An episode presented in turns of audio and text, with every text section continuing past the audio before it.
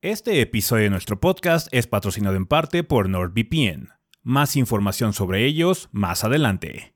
De igual forma, todo el contenido de Tres Gordos Bastardos, incluido este podcast, es en parte posible gracias al generoso apoyo de muchos fans del gordeo como tú. Muchas gracias a todos nuestros Patreons del mes de mayo, entre los cuales se encuentran Alfredo Fuentes, Luis Flores Cuna, Marco Flores Alvarado, Francisco Javier Álvarez Sánchez, Luis Eduardo Rebeles Salinas, Javier Peña Galicia, Jaime Juárez y Sergio Salazar.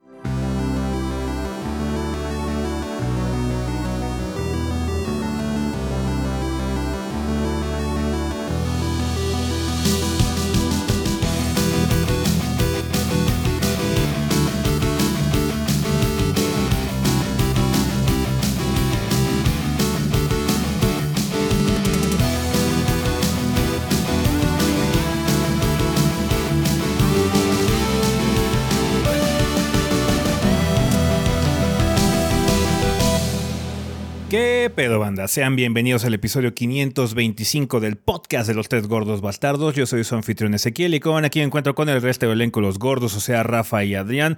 A ver, Adrián, si quieres empezar contigo, eh, ¿qué anduviste haciendo esta semana en el mundo del gordeo? Eh, antes de comenzar, me gustaría mencionar que en el podcast pasado me equivoqué en una cosa. Y es ah, lo de Gundam, ¿no? Ajá, sí. Eh, hablé de. Preguntaron sobre Gundam Seed y hablé de Gundam Wing. Mm. Y es porque, bueno, o sea, Gundam sí me apesta nada más. Gundam sí es muy malo, a mí no me gusta. Los mechas están chidos.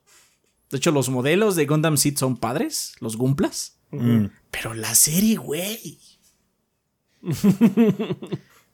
es quizás de lo peor que hay de Gundam. Eso es toda la aclaración. De lo que he estado jugando en la semana, pues bueno, ahora ya no hubo reseña grande después de un rato, qué bueno. Sí. sí. La neta, qué bueno. Este. Estuve acompañando en varios streams, pero ahora no jugué. Pero sí tuve la oportunidad de probar eh, una demo del Invencible.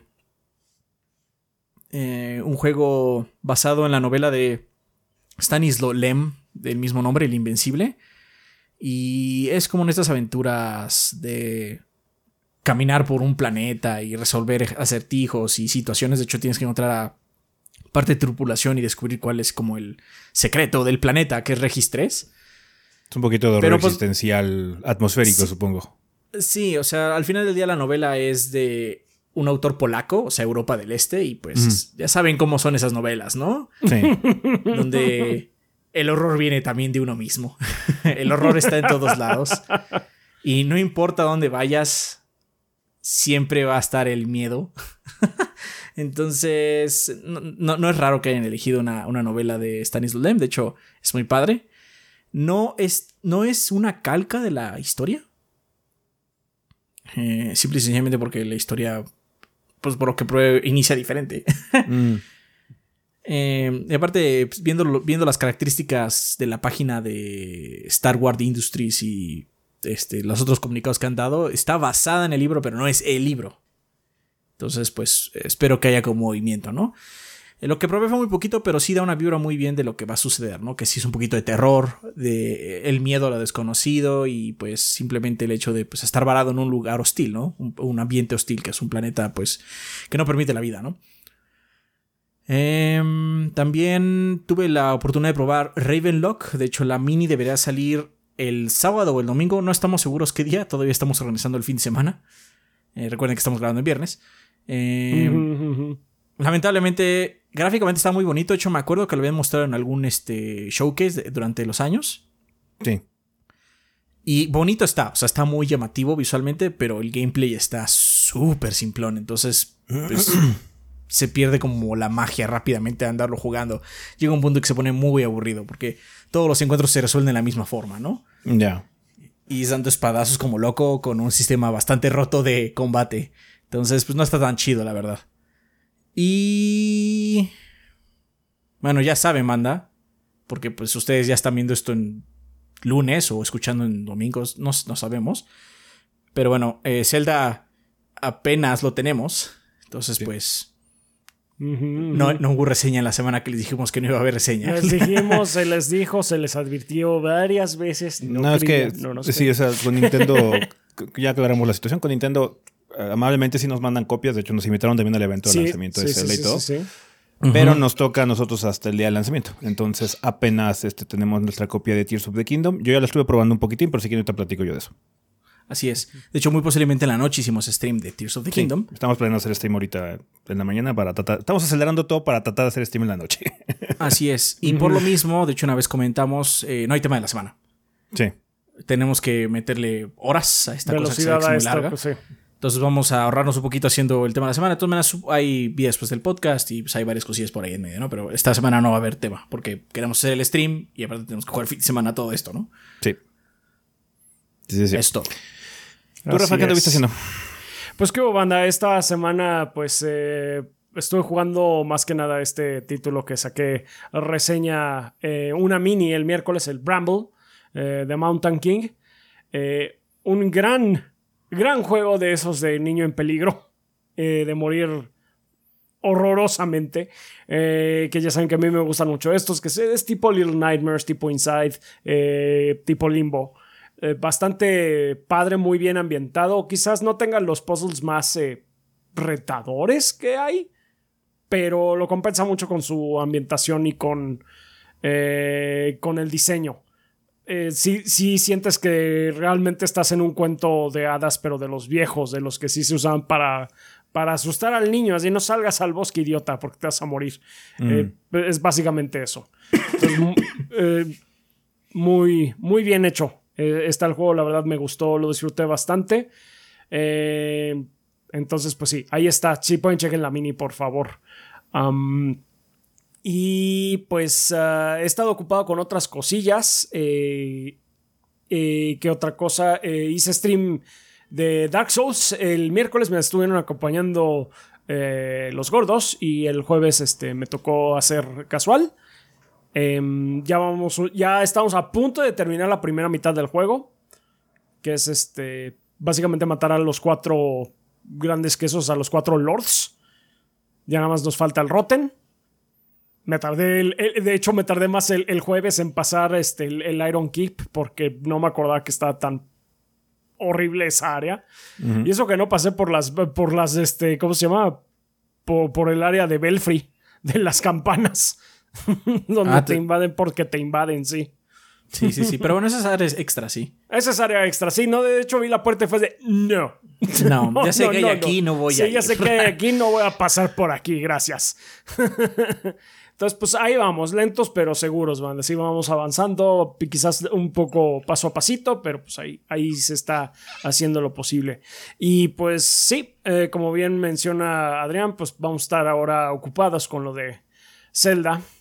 Eh, para sacar el contenido lo antes posible, pero pues sí, banda, se, les estuvo diciendo, yo sé que ya luego ya somos como, eh, en ciertas cosas ya somos como Pedro y Lobo, y el Lobo, entonces este, no nos creen, pero con Nintendo sí créanos cuando les decimos que no tenemos el juego antes, por favor. O sea, también es que luego no se acuerdan. O sea, cuando si, el próximo juego de Resident Evil les digo que no lo tengo, eh, ya lo piensan. Si el Elden Ring 2 les digo que ya no lo tengo, ahí sí lo piensan. Ahí sí ya de Nintendo les puedo asegurar que no. Sí, en Nintendo sí. Sí, sí, no ha habido ninguna reseña de Nintendo que ha salido en embargo de reseñas, o sea, antes del lanzamiento o el día del lanzamiento. Ninguna. no, no, no. Sí, no. Ninguna, ninguna, ninguna. Eso podría cambiar, quizás, pero no en el momento. Este, no, por no ahora, no, no esperen que sea un cambio próximo. Muchas veces no les mentimos cuando nos preguntan esto con sale. No, en ese momento no lo tenemos. Sí, o sea, en este momento presente a las 7:48 de la noche no lo tengo. A las 8 es otra cosa. Seguro, es un tecnicismo, pero o sea, luego muchas veces simplemente eso. De, ¿Lo tiene ahorita? ahorita no lo tengo. El único con el cual metimos fue con Resident 4. Pero con Elden Ring, de hecho, nos mentimos. No, con Elden Ring, llegó después del podcast y fue una monserga. no mames. O sea, terminamos el podcast. Ah, bueno, ya viene el fin de semana. Abrimos el mail. ¿What? Entonces, o sea, e, e, el de Resident 4 sí. Resident 4 sí fue a fucking lie. That was a fucking lie. Pero Elden y otros más, otros tantos más, nada más así como, bueno, me estás preguntando hoy tal Te digo, martes en un stream donde tú dices como, no, ahorita no lo tengo. Pero O sea- a la hora ya lo tengo. Sí, se cabía la posibilidad de que ocurriera, sí, pero era muy baja. O sea, eh, con ese sentido. Entonces, pues no pasó. eh, pero sí, ya tenemos nuestra copia, banda. Vamos a estar jugando. De hecho, ojalá que hayamos podido hacer stream el viernes para que hayamos Sí. podido probar las horas iniciales de Tears of the Kingdom. Y ojalá que también ustedes lo estén disfrutando. Que pues bueno, ya es día de lanzamiento. Entonces, muchos de ustedes ya seguro ya están jugando o ya lo jugaron o quizás ya hasta lo acabaron. Entonces, who knows. Sí, sí, hay gente muy intensa, definitivamente. ya hay speedrunners, ya lo acabé en dos horas. ¿What? Sí, de hecho, ahorita, ahorita el récord creo que es como 90 minutos. ¿Cómo, cómo demonios? Es, Well, es oh, que el wow. juego es muy Breath of the Wild. Entonces, la gente que ya tiene muy dominada las con los controles de Breath of the Wild y las mines de Breath of the Wild, lo puedo ver. ya tiene su, su ventajita, por así decirlo. Pero bueno, eh, hablando de cosas que yo hice, pues yo estuve también esta semana por ahí haciendo streams. Creo que jugamos God of War. Y ya. Sí. Y el, el lunes jugamos. Ah, el lunes jugamos Darkest Dungeon, de hecho. sí, cierto. Ah, sí, sí, jugamos Darkest Darkest Dungeon salió, Dungeon. sí, cierto. Ajá, entonces estuvimos ahí sufriendo con Darkest Dungeon. Spiders, casual. fucking spiders. Ya está la repetición en el stream casual. Eh, el- comentaron que el final está cortado. Sí, desafortunadamente el final de la transmisión se, se jodió por una situación de copyright. Aparentemente hubo una bronca ahí con Twitch. Entonces, desafortunadamente la repetición no la pudimos tener completa. Pero la gran mayoría del stream está. Nada, nos perdimos tres minutos de, la- de lo que pasó del stream. Entonces, no hay problema. Em, también estuve jugando un título para Mini. Ahorita no les puedo decir qué es banda, pero espero que esté esta semana. Eh, debería salir, si no un... Debería salir un día después, debería salir mañana, si es que están viendo el video de, de- de- de YouTube. Entonces, chequen el juego, eh, la verdad está muy padre, disfruté mucho este título, me divertí mucho con este título, entonces por favor chequen la mini reseña, porque me la pasé bomba y creo que muchos de ustedes se la pueden pasar también bomba con este título. Entonces, chingón. Eh, creo que es todo. No ha habido. No ha habido más. Diego, ya jugamos un poquito. Yo ya pro- pude probar un poquito de Tears of the Kingdom. Eh, en general va bien, pero pues es voy llevo tan poco que realmente no les puedo dar una opinión al respecto, pero sí se nota muy está muy construye mucho sobre el concepto de Breath of the Wild en general. Entonces, vamos a ver cómo balancea Nintendo la el, el feeling de, de- reuso, que pues sí, hay, hay varias cosas que reusan, con cosas nuevas, ¿no? Que debe de tener este, este nuevo título de Tears of the Kingdom, pero pues, ahorita no podríamos decirle realmente nada más. Eh, vamos a esperar al fin de semana y a más días para poder probarlo y ya darle nuestra opinión condensada en una reseña. Como siempre, banda, no se preocupen, sí va a haber reseña, pero bueno, se va a tardar un poquitín nada más porque aparentemente el juego está un poquito largo. Entonces, sí, eh, pues hay que echarle, hay que echarle un montón y ganas. Pues sí. Vale, pues bueno, banda, eh, con respecto a anuncios, creo que es lo único que hay ahorita de momento, así que por favor, eh, vámonos todos a el sillón. Aviso para todos nuestros consumidores. Se les notifica que ustedes actualmente están viviendo en el año 2023 y hoy día es extremadamente sencillo que su información personal peligre debido a conexiones poco seguras de Internet. Así es, cada vez que te conectas al Google para saber si hay algún local que iguale los precios que tiene el taller de El Charlie, puede haber un malandro por ahí dispuesto a robarte todos tus datos para utilizarlo en cosas malavidas, como el robo de identidad o peor, hacer que pierdas los descuentos del taller de El Charlie. Es por ello que su servilleta, el mismísimo El Charlie, les recomienda utilizar herramientas de cifrado de datos tales como NordVPN, un servicio que está cumpliendo 11 años en el mercado y para celebrarlo les está otorgando un enorme descuento en la contratación de tu plan NordVPN, además de cuatro meses adicionales gratuitos. Vaya pícaros, esas promociones tan buenas solo las había visto en el taller de El Charlie, pero NordVPN le hace la competencia con promociones tan guays. Para tomar este trato, únicamente deben ingresar a NordVPN diagonal 3 gordos B para apoyar a estos podcasters tan grasosos.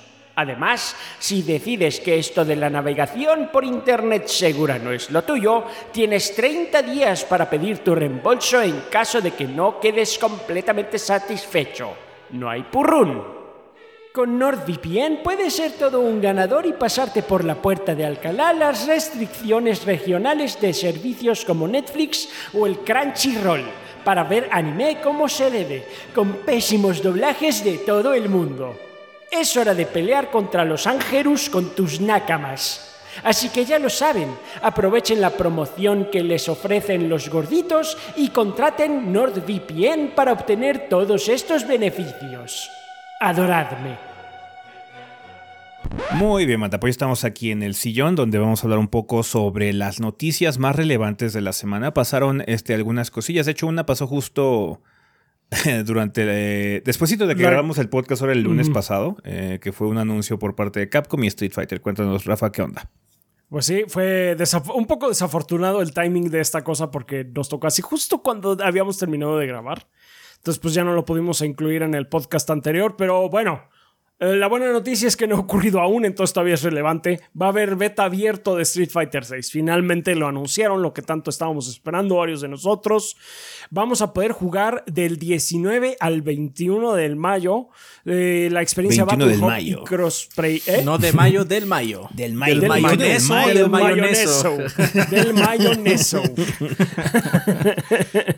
Vamos a poder probar la experiencia Battle Hub y crossplay online de Street Fighter VI es importante que tengan en cuenta que nada más van a ser los personajes del beta cerrado, del beta cerrado 2, que son Luke, Jamie, Kimberly, Ryuken, Chun-Li, Gail y Yuri. Son ocho. Nada más, no vamos a tener acceso al roster completo. Si quieren acceso al roster completo, yo creo que van a tener que comprarlo.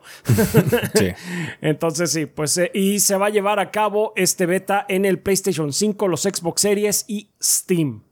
Sí, es muy importante. Había gente que tenía la duda. De hecho, estuve platicando con algunas personas ahí en Twitter. Eh, no va a haber en PlayStation 4. Hay gente preocupada por la versión de PlayStation 4. Eh, yo también comparto su preocupación, banda. De hecho, si están eh, pensando o su único recurso es comprarlo en PlayStation 4, yo me esperaría reseñas porque no sabemos cómo va a estar la situación. Obviamente, estos juegos que son cross-gen. Capcom ha hecho un trabajo decente. O sea, Resident Evil 4 funciona bien, funciona ok en el PlayStation 4, eh, pero con un juego de pelea sí me preocuparía un poquitín por algunas cosas, más que nada por frame rates y demás que sí tienen que estar al pelo. Entonces yo me esperaría una reseña. Sí, a mí lo que me preocuparía más sería su comportamiento ya este, corriendo en línea. Entonces, pues, vamos a ver.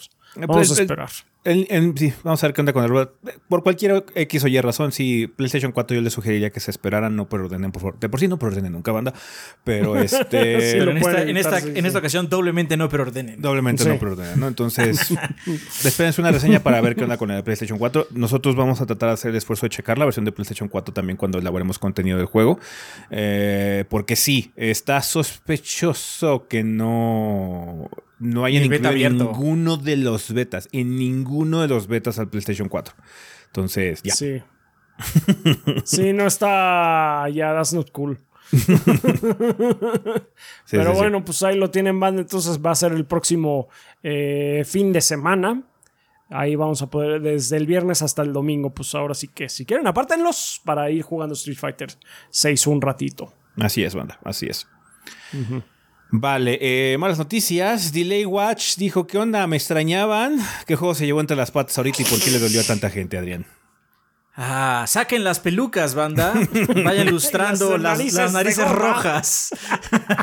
Porque Silksong se retrasa nuevamente. Ah, eh, Matthew Griffin, la cabeza de relaciones públicas y de marketing de Hollow Knight, comentó en Twitter lo siguiente. El juego estaba planeado para salir en la primera mitad del año, pero el desarrollo continúa. Nos emociona cómo está quedando el juego y que ha vuelto y se ha vuelto muy grande, así que queremos tomarnos el tiempo para dejarlo también como podamos. Esperen más detalles de nuestra parte conforme nos acerquemos a la fecha de lanzamiento. Si notan, el comunicado tiene algo muy importante bueno, más bien, hay una omisión muy importante. No hay ni ventana ahora. Ya. ¡Ey! Blasphemous 2 sale este año. ¡Ey! pues en teoría también Silksong, pero I don't know. no, hombre. Entonces hay que estar pendientes de que haya un comunicado de parte del señor Matthew Griffin o cualquier otro representante de Cherry para básicamente decir cuándo va a salir Silksong. Yo voy a decir que no lo esperen en ningún showcase porque ya basta de ponerse la maldita peluca de payasos. Ya basta. Sí, ya. Aprendan los de Bloodborne. Estoy. Que aprendan los de Bloodborne. We don't care anymore. Nosotros lo único Ya, que sí. apreciamos es Ya el, están- el- ya están la vacíos desesperación por y el nihilismo. Sí, ya, ya, no importa, nada importa, todos vamos a morir algún día. Y Bloodborne nunca va a salir de su Y caja. Bloodborne nunca va a salir de su caja de PlayStation 4. Este, entonces. Devastador. Simple y sencillamente porque ya tenemos una idea de que, bueno, todavía falta un mesecito para que acabe la mitad del año. Faltan dos mesecitos, de hecho. Mm, Ahora, quién sabe. Puede ser 2023, podría ser 2038, uno nunca sabe. Espero siempre salga cabe- en, mi, en mi vida. Siempre cabe la posibilidad de que veamos un nuevo trailer o algo así en el showcase de Xbox, porque de hecho eh, Ahí el, salió, que sí. el que volvió a mostrar Silksong fue Xbox, entonces probablemente ahí lo veamos. Eh, igual y ahí tenemos ya una ventana o nada más, un nuevo trailer para que Las aguas se calmen. las aguas se calmen un poquitín, pero sí, ya. Lástima, a esperar más. Pero digo, a ver este año. we got this. ey, ey, ey, ey. Ya salió Darkest Dungeon 2. Ey, Ya, Ya, o pero sea, sí no es como muy parecido a. Eh, No, este, no, para a nada. Pero, ey, pero quieren jugar, quieren jugar algo indie, ahí lo tienen. Está bien. Ah, Está bien, está bien. Pues lástima, banda. Delay Watch se llevó a entre las patas y no tenemos todavía ventana de lanzamiento, por lo menos de momento. Eh, vale, Eh, el día de hoy en la madrugada, bueno, hoy 12 de mayo que estamos grabando el episodio, eh, en la madrugada, eh, se llevó a cabo una nueva live letter de los desarrolladores de Final Fantasy XIV, donde ya dieron detalles del parche 6.4, eh, que es el que continúa la trama, y aparte, pues bueno, también la serie de contenido de lanzamientos de Walker, llamado The Dark Throne. Este va a estar disponible el 23 de mayo, o sea, la siguiente semana ya va a estar disponible. Va a tener obviamente nuevas misiones de la historia principal, el siguiente capítulo en la historia del Warrior of Light, básicamente, que también ya está construyendo un poquitín sobre lo que va a ser la nueva expansión, que Estamos calculando o esperando que llegue el año que viene. Esta expansión es muy importante, muy especial porque, eh, pues bueno, va a, a iniciar una nueva aventura, una nueva saga. Estamos a punto de iniciar la saga Z de Final Fantasy XIV. Entonces, ya, eh, es, es una, es una situación importante. Y esta serie de, ex- de- de parches que han estado sacando. ojalá sea la Z y no GT. Ojalá se la acepten, ojete. Em, esta serie de parches que han estado sacando está interesante, pero sí ha estado guardando un poquitín de secretos de qué onda, cuál va a ser la situación para esta nueva expansión. Em, va a haber una nueva, este, el nuevo tier de la raid de Pandemonium que se va a llamar Anabe- Anabaseisos o Nabaseisos, sellos o algo así se llama. Está complicado, tiene nombre griego.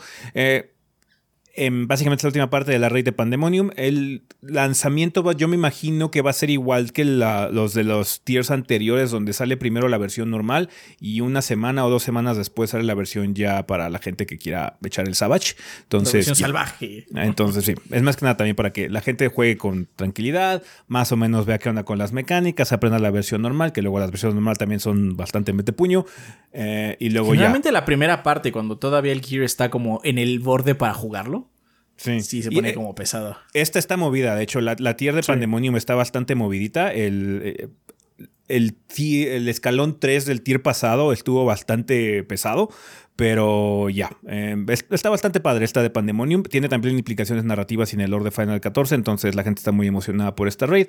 Va a haber un nuevo dungeon que pues, uno, se imagina, uno se imagina que va a ser parte de la, de la campaña, porque de hecho es lo que han estado haciendo últimamente. Eh, también va a haber nuevos trials. Eh, en el trailer que mostraron se ve claramente cuál es el trial, que es Golbes. Eh, obviamente hay mucha inspiración de Final Fantasy eh, 4 en, estas, en esta serie de parches de, de, de Endwalker. Eh, ya no solíamos que iba a suceder, no sabíamos en qué parche iba a ser, pero bueno, tocó en 6.4. Eh, va a haber también un nuevo Trial Unreal, que es este básicamente Suban. Ahora vas a poder pelear con él escalado a nivel, eh, a max level, un trial viejo. Básicamente es una, es una versión como más difícil de esos trials para la gente que quiera jugar algo así como difícil. Y pues donde está el Unreal Trial. Em, va a haber, también va a haber side stories nuevas. ble, ble, ble, ble, ble. Eh, oh, algo interesante es que habrá una actualización al sistema de Duty Support. Se han añadido soporte a algunos dungeons de la historia principal de Stormblood. O de- ya puedes jugar Desire Song Sea, eh, Bardam's Metal, Doma Castle y Castrum, Castrum Avania y al amigo eh, con NPCs. Ya ven que han estado Oh. actualizando las. Este, eh, Toma eh, Castle está perro. Doma Castle está Eh, va a estar interesante correrlo con NPCs. Ajá, especialmente hecho, porque sí. cuando llegas ahí, pues traes equipo más o menos del nivel. Mm. Y Doma está. Está pesado. el- hay que hacer como muchas cosas. Sí, sí, sí. Sí, no, Eh, es un dungeon pesadito.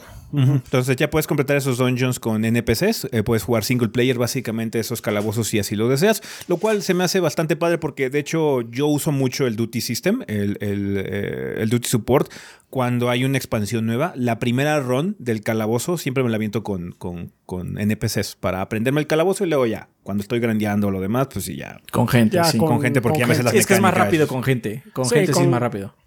No, aparte también hay implicaciones de lore, hay, hay, hay, este, hay conversaciones y demás. Entonces tiene, es como, como el juego es muy enfocado a historia y narrativa, hay- también es padre que pases esos calabozos con, con, con los NPCs, ¿no? Porque es como, ya estamos en un punto en donde Final Fantasy XIV tiene la misma calidad eh, narrativa y de, y de progresión con JRPG de single player. Entonces está bastante padre jugarlo así. Y pues te ayuda a aprenderte las mecánicas para que cuando juegues con gente no los retrases. Exactamente. Eh, va a haber una- ¿Qué pasó? No, iba a decir que. Pero bueno, supongo que la gente que juega Final 14 ya lo sabe. Pero bueno, si no han jugado algún dungeon y es la primera vez que juegan y no juegan con ese sistema de NPCs, digan que es su primera vez Sí. en el Digan calabozo. que es su primera vez, la gente lo va a comprender y los va a guiar. Ajá. La mayoría de las veces. La mayoría de las veces. O por lo Sí, menos hay- mínimo no te van a decir nada. Sí.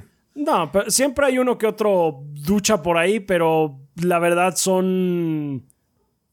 Yo me he encontrado casos pocos en el juego. Me he Yo me he encontrado en el juego. si acaso, durante todas mis runs, me ha tocado una vez. Es muy, es muy poco Entonces, común. sí, es de hecho, la- cuando, cuando uno siente pelos es cuando el first timer es el healer. Ah, claro, sí. sí. Sí, sí, sí, sí, sí, indudablemente. Eh, pero bueno, eh, se puede interesante también. Eh, va a haber una actualización a la expansión de Island Sanctuary. Eh, se han efectuado mejoras para la calidad de vida, incluyendo la habilidad de colocar muebles en el campo abierto, nuevos rangos, eh, sembradíos, animales y más. Que el, el Island Sanctuary básicamente es el modo Stardew Valley de Final Fantasy XIV, que nunca lo pude probar. Eh, por cuestiones de tiempo y demás, nunca pude meterme. Me da miedo empezar, así que mejor no lo hice Sí. ya. algún día lo haré. Algún, Algún día lo haré. algún Cuando día, me pero- retire de gordos y tenga todo el tiempo del mundo, me, me- me- me retiraré a mi granja de Final Fantasy XIV.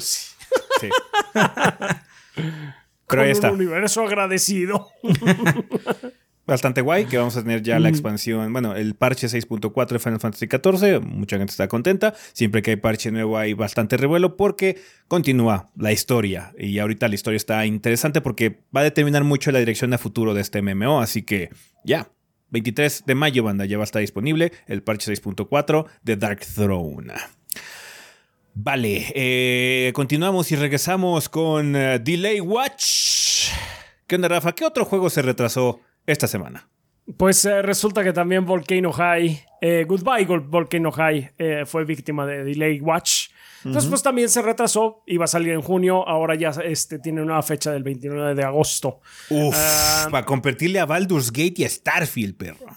La neta eligieron mal, ¿eh? Eligieron mal, pero sobre todo, You choose espérense, espérense. Ah, no, aparte, también Sobre- ahí en medio está Armored Core.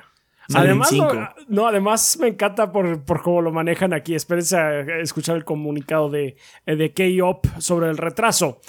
La realidad es que con nuestra carga actual de trabajo no podemos cumplir con nuestra fecha de lanzamiento de junio sin cortes eh, significativos a la calidad y el enfoque del juego. Significaría entregar algo mucho más diferente de lo que hemos imaginado y hacia lo que hemos trabajado. No queremos liberar nada si no es la mejor versión del juego que hemos estado haciendo a lo largo de nuestro ciclo de desarrollo. Eso va bien. Otra- esto está muy agradable. Además, somos un estudio que se enorgullece en evitar el crunch. Si fuéramos a cumplir con nuestra fecha de lanzamiento, significaría que nuestro equipo debería trabajar en las noches, los fines de semana y en las mañanas para lograrlo y arriesgarnos a que se quemaran. Em, Pero esto es lo que sí no, no cuadra con lo que están, justamente lo que están diciendo ustedes.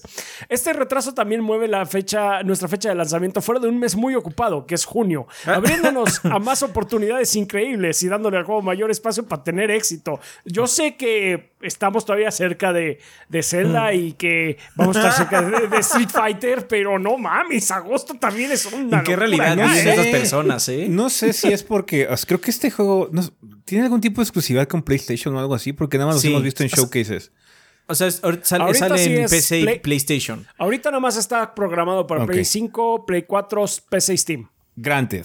Eh, Junio es, un, es un, este, un mes más ocupado para PlayStation. Puedes argumentar que agosto es menos para PlayStation, pero aún así tienes Baldur's y tienes Armor Core. Ajá, porque Entonces- aparte Baldur's se volvió exclusivo de manera extraña porque la versión del Xbox les está costando un poco más de trabajo. Sí. Entonces solo va a salir en PC y Play. Igual que ellos, de hecho. Ey, igual, y ¿sabes, ¿saben qué? Es un jueguito de 6 horas. Por favor, volteenlo a ver en su break de Sí, Baldur's yo, la neta, me hubiera, me hubiera- movido más. Lo hubiera movido más. Yo me hubiera ido hasta quizás a septiembre o hasta octubre. En todo caso, sí. Sí, no, es que, es que es- esa última semana de agosto y primeras de septiembre, no mames, está estúpido. Está estúpida. Sí. Tengo, tengo mucho miedo. O sea, sí veo así como en mis sueños luchando contra Baldur's O sea, y Rubicon. la mini de Rubicon en le va a lo que tocar a. Starfield. Claro, ¿Está bien? sí, La claro. mini de Rubicon le va a tocar. Entonces Adrián va a estar ahí. ¿Qué juego quieres, chaps? Starfield o Baldur's, güey, para las minis. Oh my fucking god.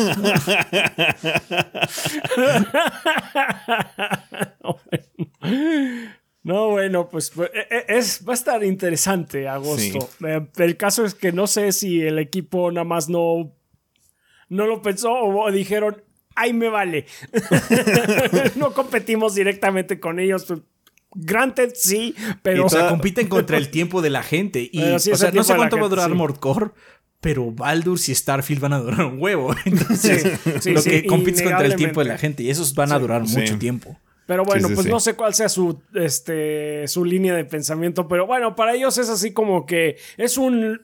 eh, una ventana en la que podemos Diablo, tener. escapamos a Final Fantasy y a Street Fighter, pero uff.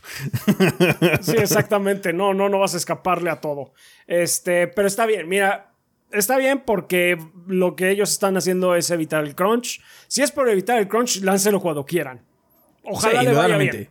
Pero Digamos que las intenciones son buenas. Sí. Sí, Las sí, sí. intenciones son buenas. Nada más que, pues, la, la- la fecha no. No, no es tan afortunada como ellos piensan. Así es, no es tan Igual, afortunada y- como ellos y- piensan. igual ellos saben qué pedo. Igual Insomnia que está loco y van a sacar en septiembre el juego de Spider-Man y en noviembre el de Wolverine, güey. Con eso de que es Insomnia. Y los de Volcano no High saben qué chingados, güey. Sí, claro, en el futuro, claro. sí, Ay, sí, basta, por tienen, favor. inside- tienen información insider, claro. No, aparte está el rumor este de que va a haber juego de Mario, ¿no? También al final Hay de un año. rumor muy grande que habrá un juego de Mario este año, pero es un rumor, banda, por eso no lo pusimos en noticias, es un rumor nada más. Sí. Eh, de, de hecho, si pasa eso, lo sabremos en el Summer Game Fest o en el Inter ahí. Pues sí. Pero bueno, Pero es solo un eh, rumor. Eh, continúa el comunicado diciendo, sé que esto no es lo más fácil de escuchar, también es algo difícil para nosotros. Goodbye Volcano High es un proyecto muy especial y para nosotros y todos en nuestro equipo han hecho un gran trabajo con este juego. Necesitamos un poco más de tiempo para asegurarnos que nuestro trabajo verdaderamente brille. También nos ha llenado de gusto oír tanta respuesta positiva a nuestro demo. Pronto estrenaremos otro público que, que esperamos puedan jugar. Gracias por su comprensión. No podemos esperar para que jueguen el título. Entonces, pues, Ya. pues sí, ojalá. Ojalá le vaya bien. Ojalá le vaya bien. Suena como es un título buena- muy particular. Digamos que sí, no hay, tan, no hay mucho cross entre Armor Core, Baldur's y Starfield Sí, con Sí, Volcano. solo el tiempo, pero- te digo. Solo el No, tiempo. es el tiempo pero de la sí, el gente, tiempo sí. Vale, pues bueno, para que este título salga falta un rato, pero que van a poder comprar estos días en sus tiendas y portales digitales, banda. Esta semana sale el 16 de mayo Humanity para, Play- eh, para PC, PlayStation 4 y PlayStation 5, este nuevo juego de Enhance. Si se acuerdan, es el del perrito que va guiando un montón de gente. Eh, que se ve locochón. Eh, el 18 de mayo sale eh, Warlander para PlayStation 5 y Xbox Series. Este juego que yo probé en previo. Adrián le hizo como mini o impresiones. No, mini, Ajá, mini, mini. Sí, mini. Yo, le eché, pues ya- yo le eché el trabajo para mini. Eh, no me acuerdo. Hacemos tantas cosas que no me acuerdo. Em, Sí, la neta. yo juraba que habías hecho una reseña de Metal Gear Survive. Ah, claro, claro. Sí, en un, en un stream dijiste eso. ¿No hiciste mini de Survive? No, hice un previo nada más. Y con ese tuve. Em, pero bueno, em, Warlander está bien, es un juego interesante, está divertido, ya va a salir en PlayStation 5 y Xbox Series. Y también sale el 19 de mayo Lego 2K Drive eh, para PC, Nintendo Switch, PlayStation 4, PlayStation 5, Xbox One y Xbox Series. De este siglos previos, el de Lego, No he visto nada. dicen que es- dicen que está padre. ¿Sí? O sea, yo vi previos y dicen que está muy padre. Ah, Ojalá que sí, ojalá que sí. Ojalá, Ojalá ojalá que sí. salga bien, ojalá salga bien. Veamos si le podemos dar una checadita después de eh, la hecatombe que es. Ajá, Entonces, sí, ajá. Vale, pues bueno, banda, eso ya todo con respecto al sillón. Vámonos al tema de la semana.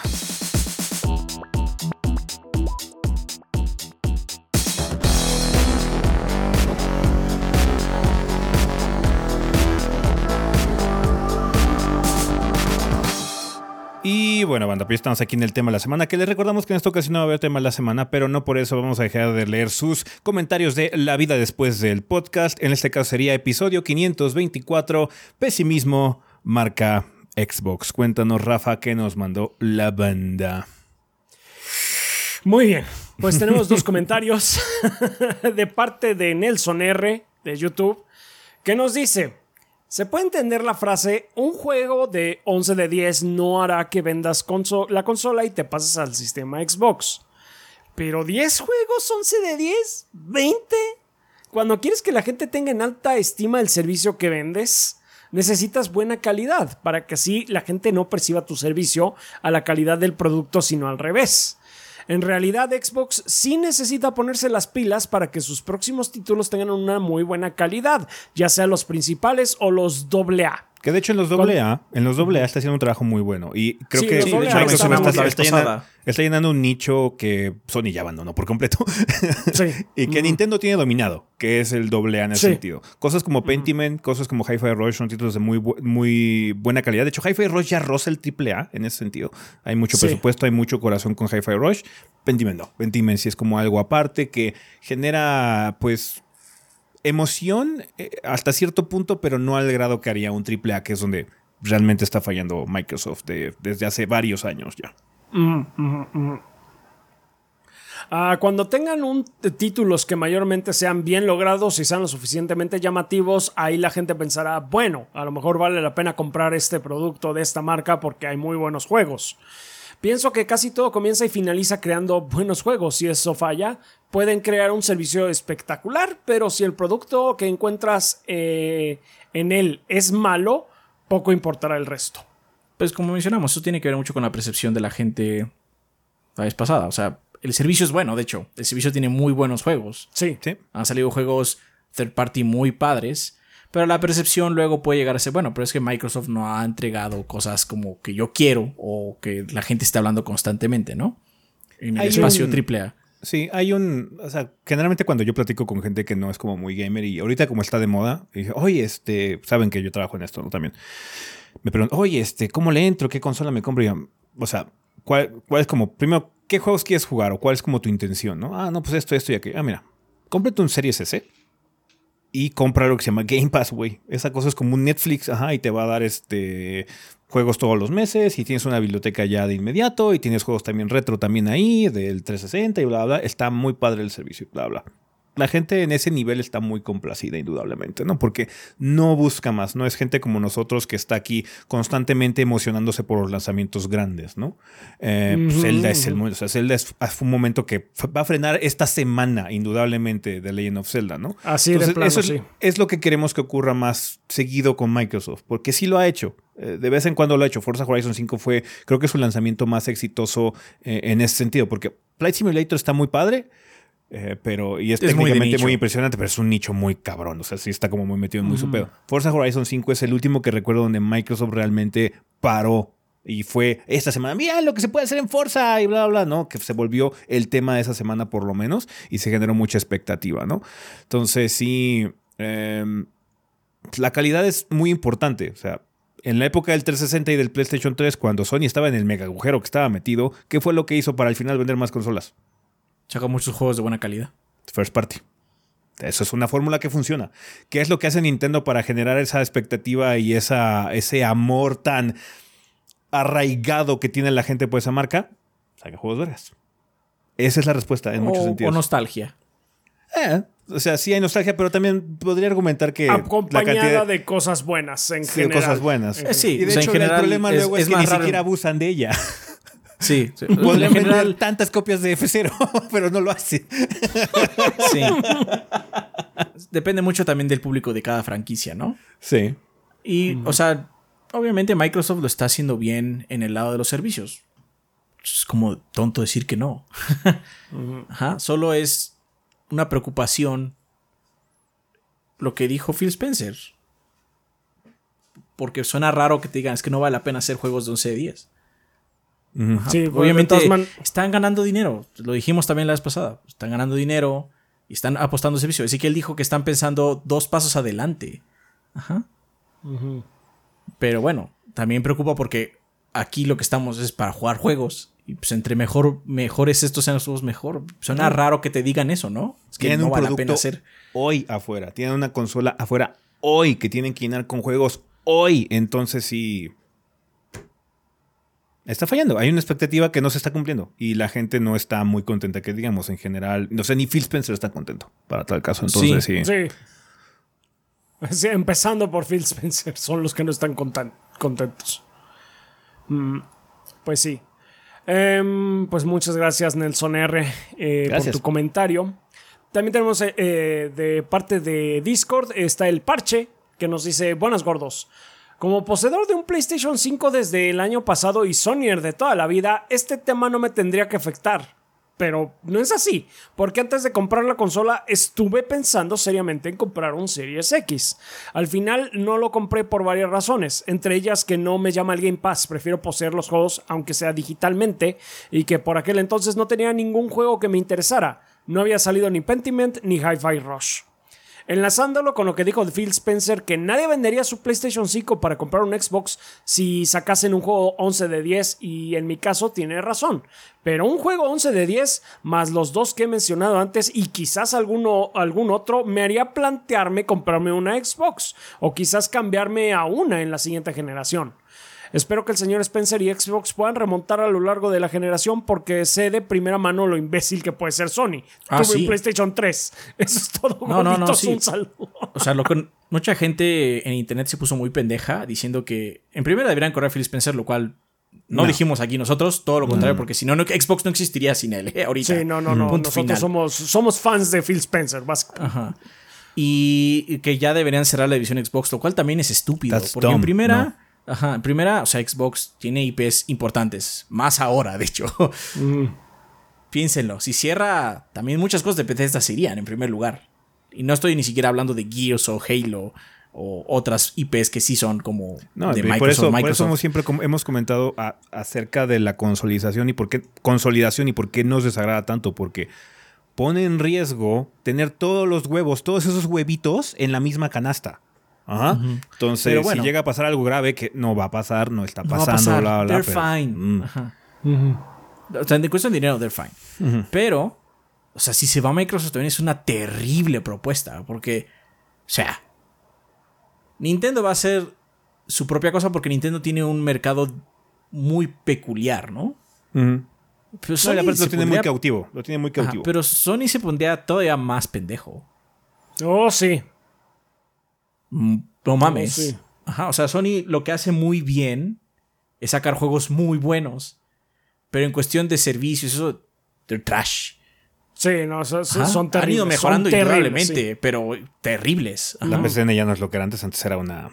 No, antes era, era porquería. Antes, ahorita nada más es. Bueno, ahorita ahora funciona. Ajá, ahora funciona. No, es que no sé si alguien conozca la Store, cómo estaba la Store originalmente del PlayStation 3. Horrible. Igual. Imaginen mosaicos. eran malísimas, mosaicos. sí es cierto. No me Era acordaba malísimo. ya. Ajá. Era un Esta asco. esta competencia ayuda, es necesaria. Ajá. Yo lo que menos quiero es que Xbox se vaya. Es ridículo pensar eso. Ajá. Sí. Pero tampoco queremos que esté nada más a medios chiles. O sea, si Ajá, va a estar, sí. que esté bien.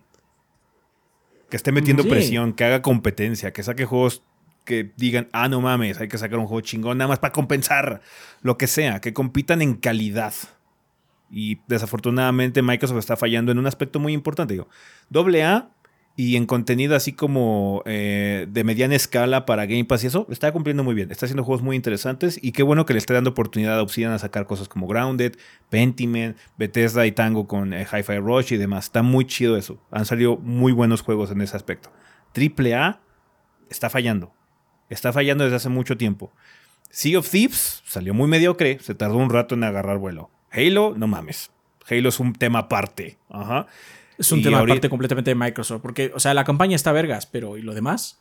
Halo- O sea, el, el scope que tenía Halo, que tiene Halo como producto, no se cumplió ni, ni cerca. ¿ah? Entonces, y, y ahorita con Redfall, que se esperaba que fuera un título AAA, el primero de Arkane, y eso falló de nueva cuenta. O sea, ese es el problema. No es el primer rodeo de Microsoft. Si fuera nada más un juego, pues bueno, ah, bueno, fallaron, bla, bla, bla. Pero no, es- ya se está volviendo un modus operandi con esta compañía en ese sentido. Entonces, Sí, llaman varios que ha pasado eso. O sea, es que realmente el último juego AAA bueno que tuvieron fue Forza 5, ¿no? Volvemos a lo mismo, Sí. pero ese que, Que no tuvo broncas. O sea, 2021. que tuvo bruxillos Sí. y bla, sí, pero Ah, que, pues sí, que causó emoción y que sí servían los sistemas online y que la campaña estaba padre y que el contenido estaba chingón. Ahí está. Flight Simulator también cuenta, aplica también. Pero es que no es lo mismo. Flight Simulator es un nicho muy particular. Si acaso. ¿Cuánta- ¿Cuántas personas juegan Flight Simulator realmente? Sí, o sea, porque ni siquiera Age of Empires 4 estuvo al pelo desde el inicio. Incluso nosotros en nuestra reseña tuvimos un poquito decepcionados con el título. No fue tan catastrófico como Halo o como ahorita como Redfall, pero tampoco fue así como, wow, está increíble, ¿no? Fue como muy similar a lo que pasó con Minecraft, ahorita con eh, Legends. Está bien, pero no, o sea, no está prendiendo fuego ahorita como el pinche Zelda. ¿ah? ¿Qué es lo que esperemos que pase de hecho con Starfield? Ojalá que esta llamada de atención que tuvieron con Redfall Bethesda, porque o sea, también es de Bethesda, güey, porque Bethesda también no estaba en el momento más out cuando los compraron. Em, Sí, indudablemente. y Microsoft Sí, Bethesda hace sus, pilas. cosas- sus pendejadas. Sí, Bethesda sus pendejadas también, pero bueno. Estamos Ya hablando es- de las declaraciones que dijo Phil Spencer al final del día. Ya tienen padrote, entonces ya también el padrote debería poner este el pie en algunas cosas eh, y diciendo o estableciendo mínimo algunos estándares de calidad que pues no, digamos que el, el único muestreo que tenemos grande ahorita con Bethesda no lo tiene. El problema es que los juegos más decentes de Bethesda en la época Microsoft salieron primero en PlayStation 5 y corren de hecho mejor en PlayStation 5, lo Sí, cual es ridículo. Es ridículo, es ridículo, sí. Entonces, ah, bueno, es una situación muy complicada. Eso fueron la, la forma en la que Microsoft se engordó con estos estudios fue muy rara, pero bueno, es una situación muy extraña. Ojalá que sea nada más, sabes que una llamada de atención, no dejemos que vuelva a pasar. No puede volver a pasar. O sea, lo que dijimos, Starfield va a salir con bugs, sí, es Bethesda, no hay pedo, pero la calidad, el alma del juego tiene que estar ahí para solventar, para compensar todos esos problemas y que la gente quiera seguir jugando, cosa que Redfall no tiene. Entonces, ya. Ojalá que sí, ojalá que estemos celebrando de la misma forma tan emocionados y disfrutando ahorita como con Zelda eh, cuando salga Starfield. Porque es, es un juego que merece tener el éxito que merece. Ya lleva un rato cocinándose. Todd Howard y compañía tendrán sus broncas. It just works. Ajá. Ten times the detail. Eh, pero hacen juegos, o sea, son los mismos que nos trajeron Oblivion, que nos trajeron Morrowind, que nos trajeron Skyrim, ajá, que nos trajeron Fallout 3. Entonces pueden hacer cosas muy significativas y llamativas. Y ahora con esta nueva IP tienen mucha más libertad. Entonces, ojalá que les vaya bien. Hay que esperar, hay que esperar y ya viene Showcase también de Microsoft. Ojalá que con eso también se cambien mucho los ánimos. Va a ser un poquito difícil así como mirar a futuro sin estar viendo el presente, pero hey, también viene eh, Ninja Theory con eh, Hellblade 2. No sabemos qué onda con Ableweed, con el Seagullborn. Eh, hay muchas cosas que, por las cuales estar emocionados al pendiente con Microsoft. Tiene muchas fichas. El problema es que queremos que las use bien. Ajá. Sí, sí, sí. Pues sí. Vale. Y eso es todo lo que tenemos en esta ocasión. Bueno, pues bueno, banda, como les habíamos comentado, no va a haber tema la semana como tal. Eh, si quieren dejar algún comentario sobre Zelda o lo que sea, pueden hacerlo. Adelante. Es obviamente el tema de la semana, pero no lo hemos jugado lo suficiente como para plati- platicar al respecto. Entonces, ya hablaremos, de hecho, después cuando esté la reseña. Así que, chingón, banda, cuando vamos a terminar esta sección, vámonos a comunidad.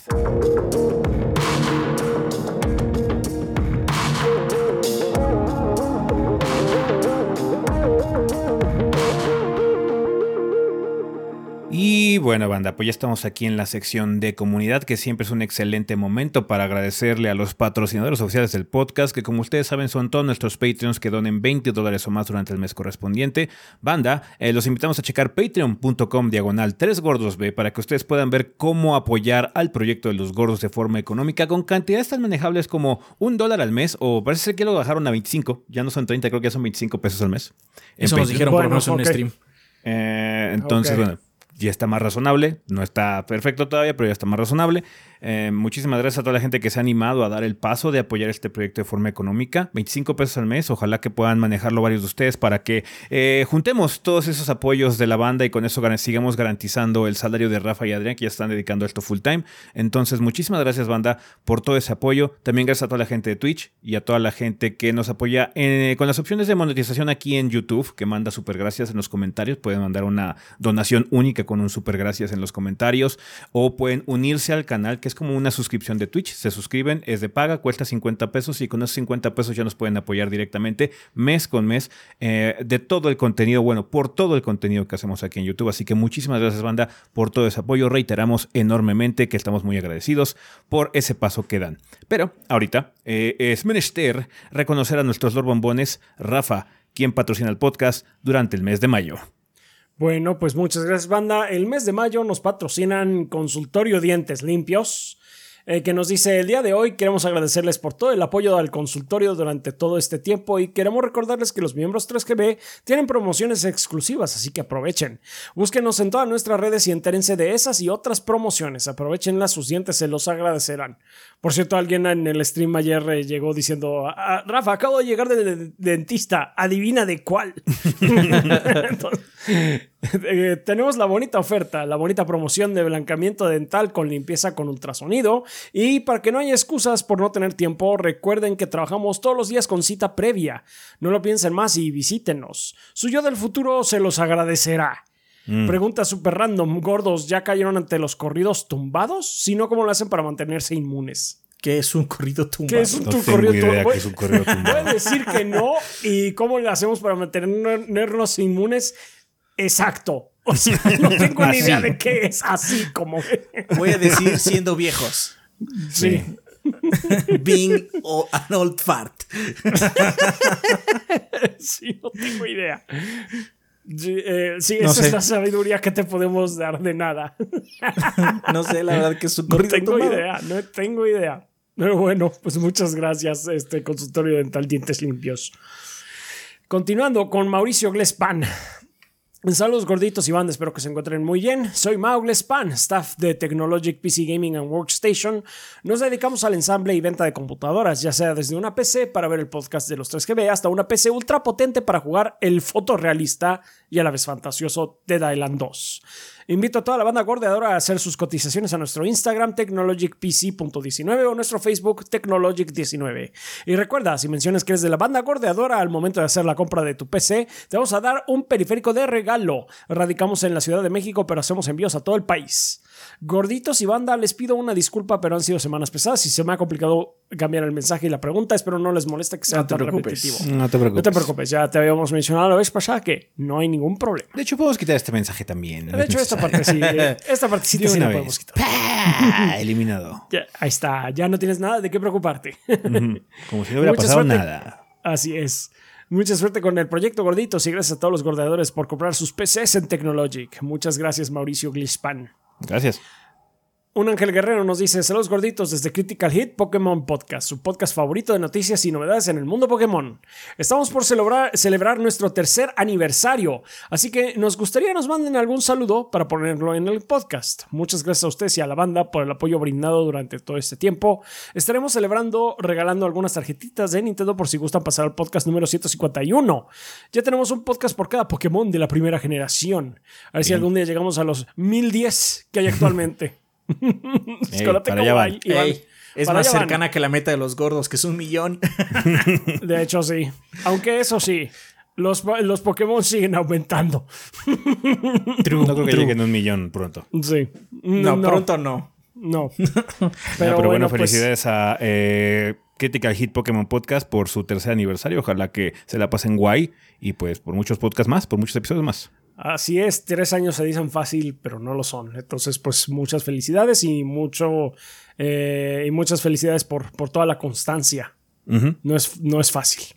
No, no, no. Mucho ánimo y un enorme abrazo. Sí, mucho ánimo.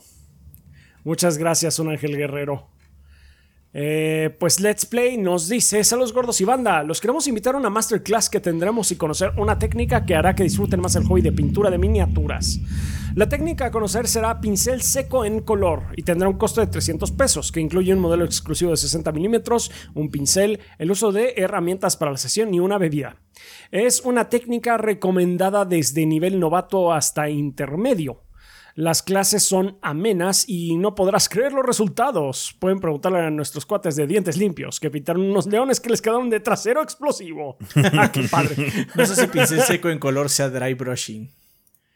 Creo que Suena, sí. Creo que suena. sí, suena que podría hacerlo. Este, solo nos quedan ocho lugares. Eh, reserva tu lugar y conoce el modelo en Facebook como Let's Play MX o Let's Play One en Instagram. Guión La bajo cita one. es guion bajo, sí, perdón. Let's Play guion bajo One en Instagram. La cita es este sábado 20 de mayo desde las 2 pm en, en calle Niceto de Zamacois 92, Colonia Viaducto Piedad, exactamente atrás de la estación de Metro Viaducto, dirección centro en la Ciudad de México. Gracias por todo, gordos. Ven a casa, ven a Let's Play. Suerte pues qué padre. Suerte con el taller. Qué bueno que los eh, la gente de dientes limpios fue para allá. Disfruten el taller. Disfruten. Random Human here dice: Hola gorditos y banda, espero que todos se encuentren muy bien. Soy Random Human, me dedico a la ilustración y al diseño. Invito a la banda gordeadora a echarle un vistazo a mi trabajo. En Instagram pueden encontrarme como random.human.here.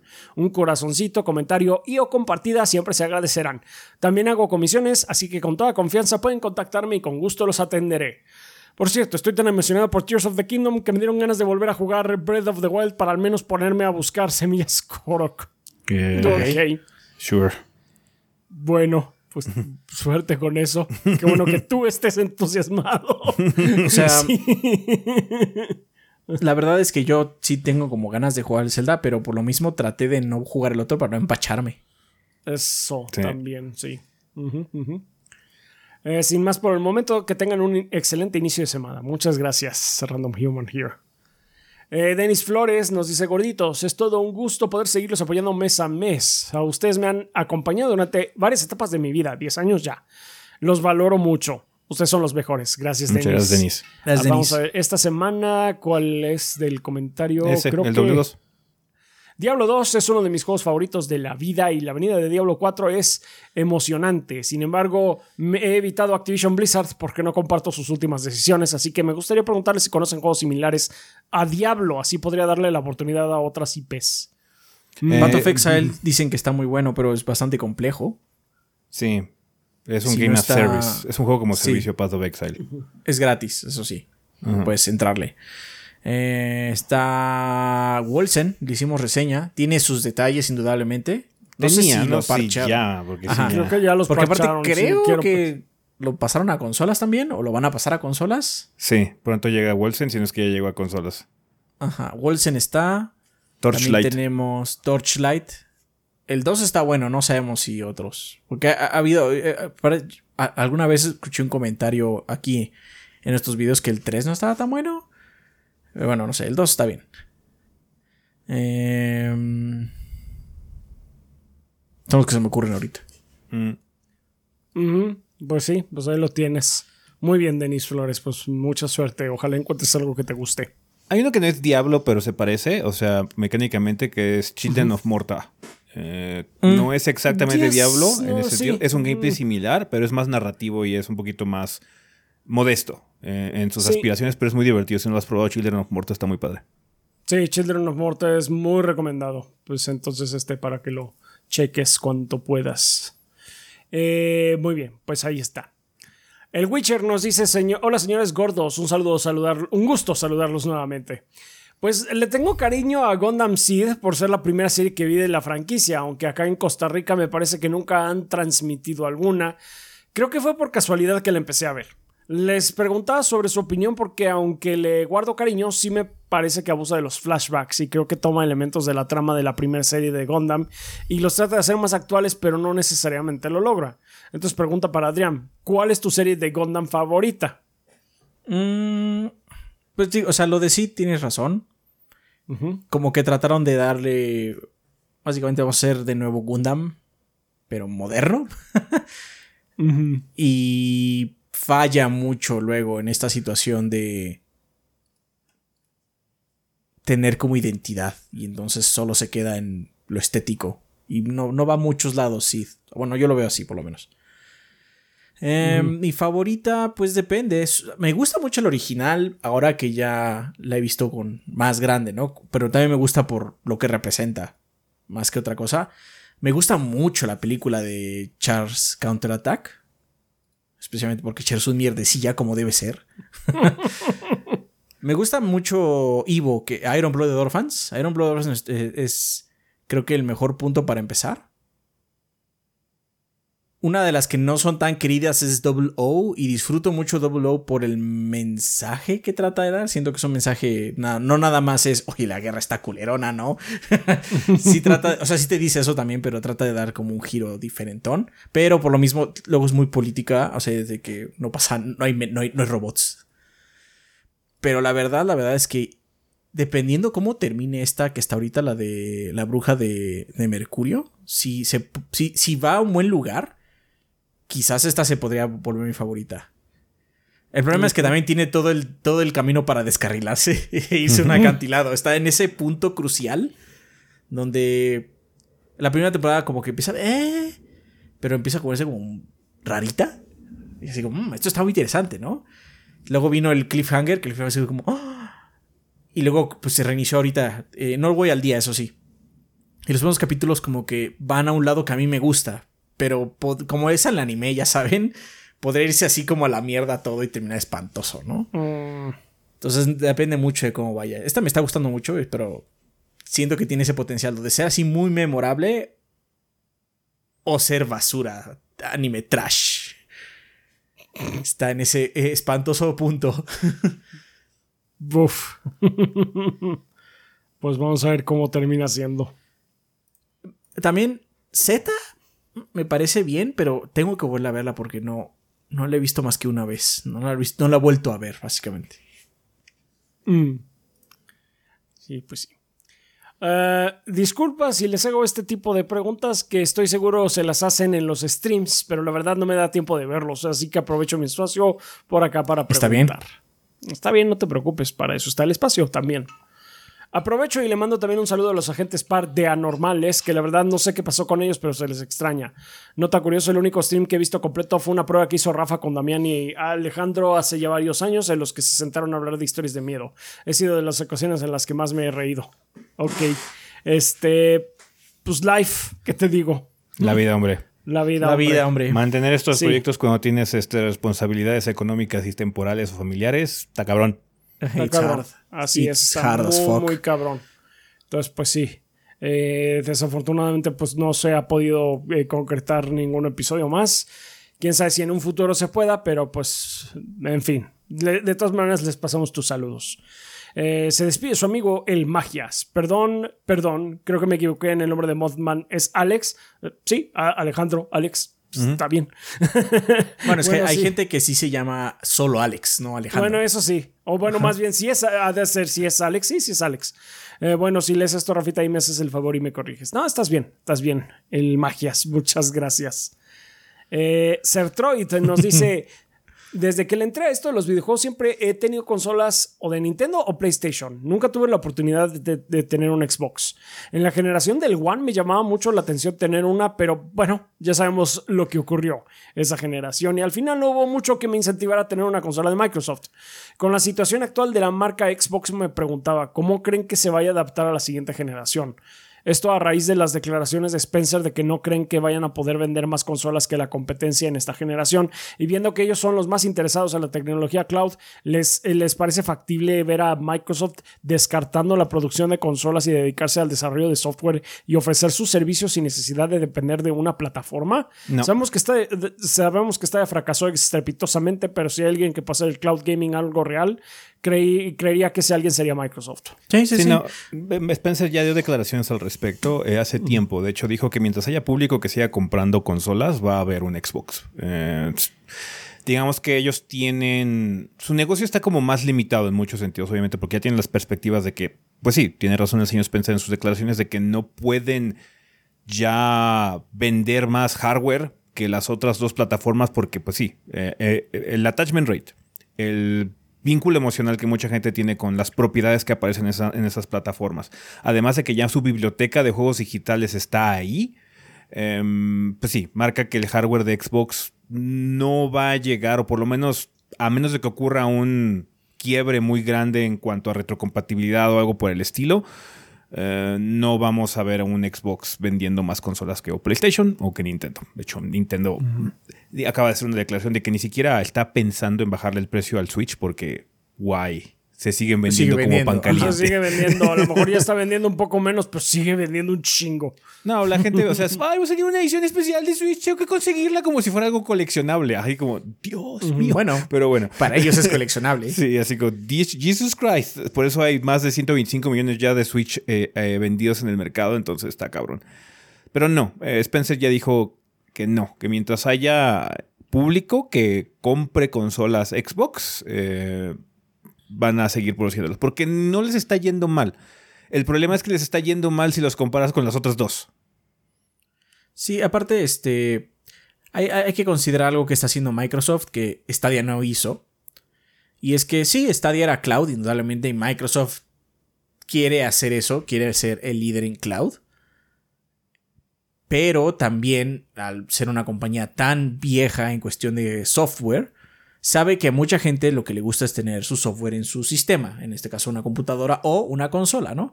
Si lo que quieres es un servicio, pero lo que mucha gente quiere es tener ese juego en un disco duro, tienes que ofrecer no solo la opción de la PC, sino una caja que te resuelva el problema.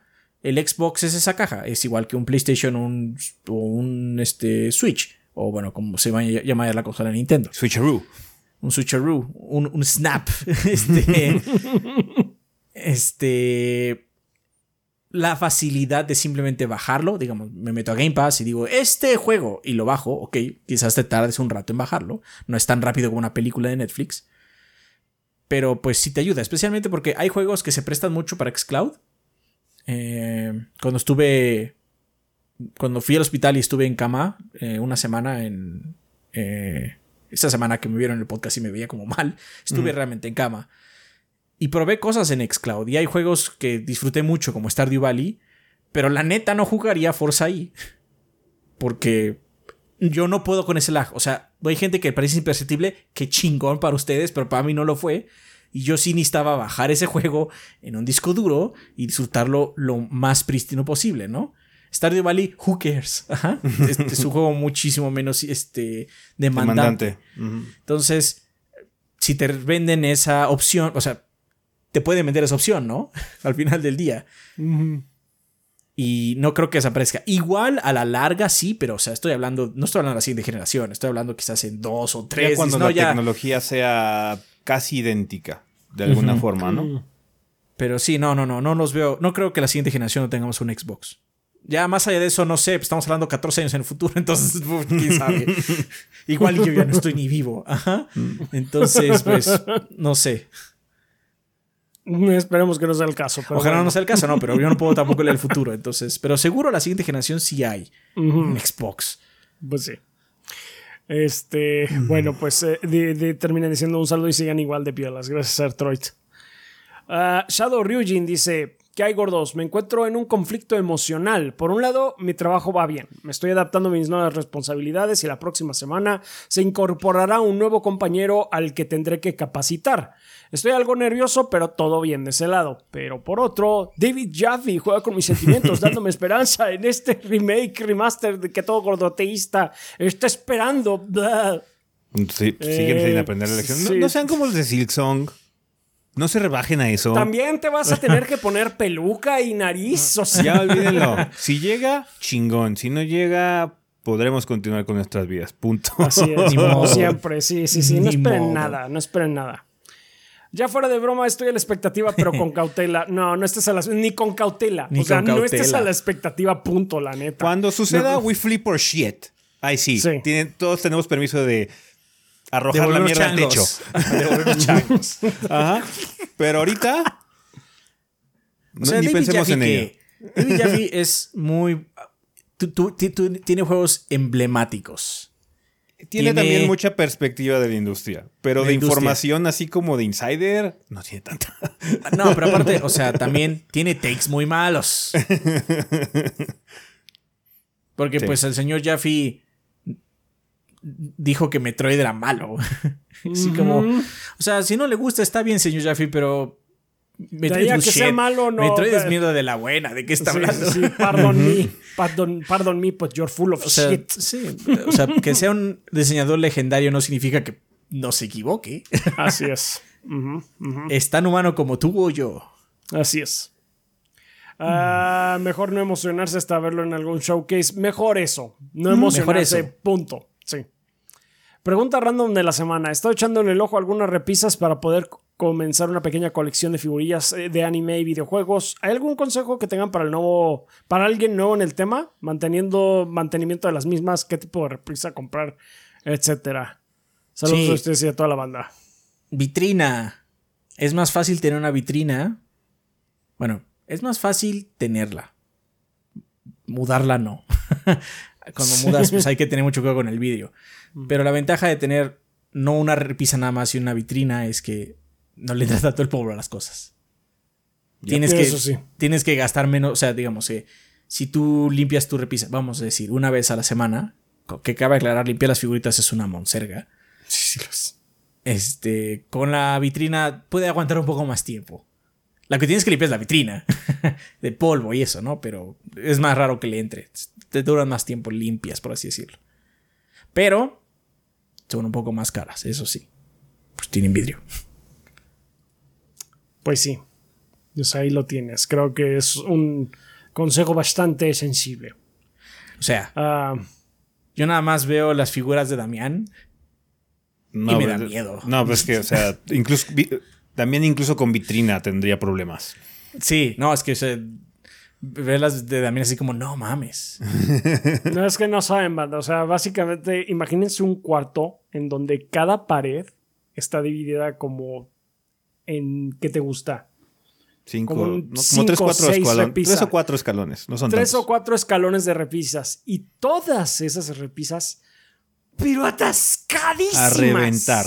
A reventar. De Hay tantas de que hay algunas que están. Hay un espacio entre repisa y repisa donde luego los monos no alcanzan, ¿no? Porque tienen una etapa más distancia. Hay unos que están colgados en ese espacio Algunos que inter. los tienen colgados. Imagínense eso, pero un cuarto entero. Imagínense que todavía no cabe. Sí, No, de hecho tienen cajas. Tienen Otro- cajas allá, sí. Otro, otro este tip que puedo dar es. Deme un segundito.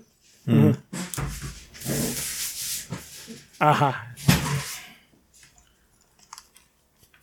Existen estos. eh, Brushy, brushy. son de maquillaje, son este. Cepillos. Cepillos, pinceles de maquillaje. Sí. Son muy suaves.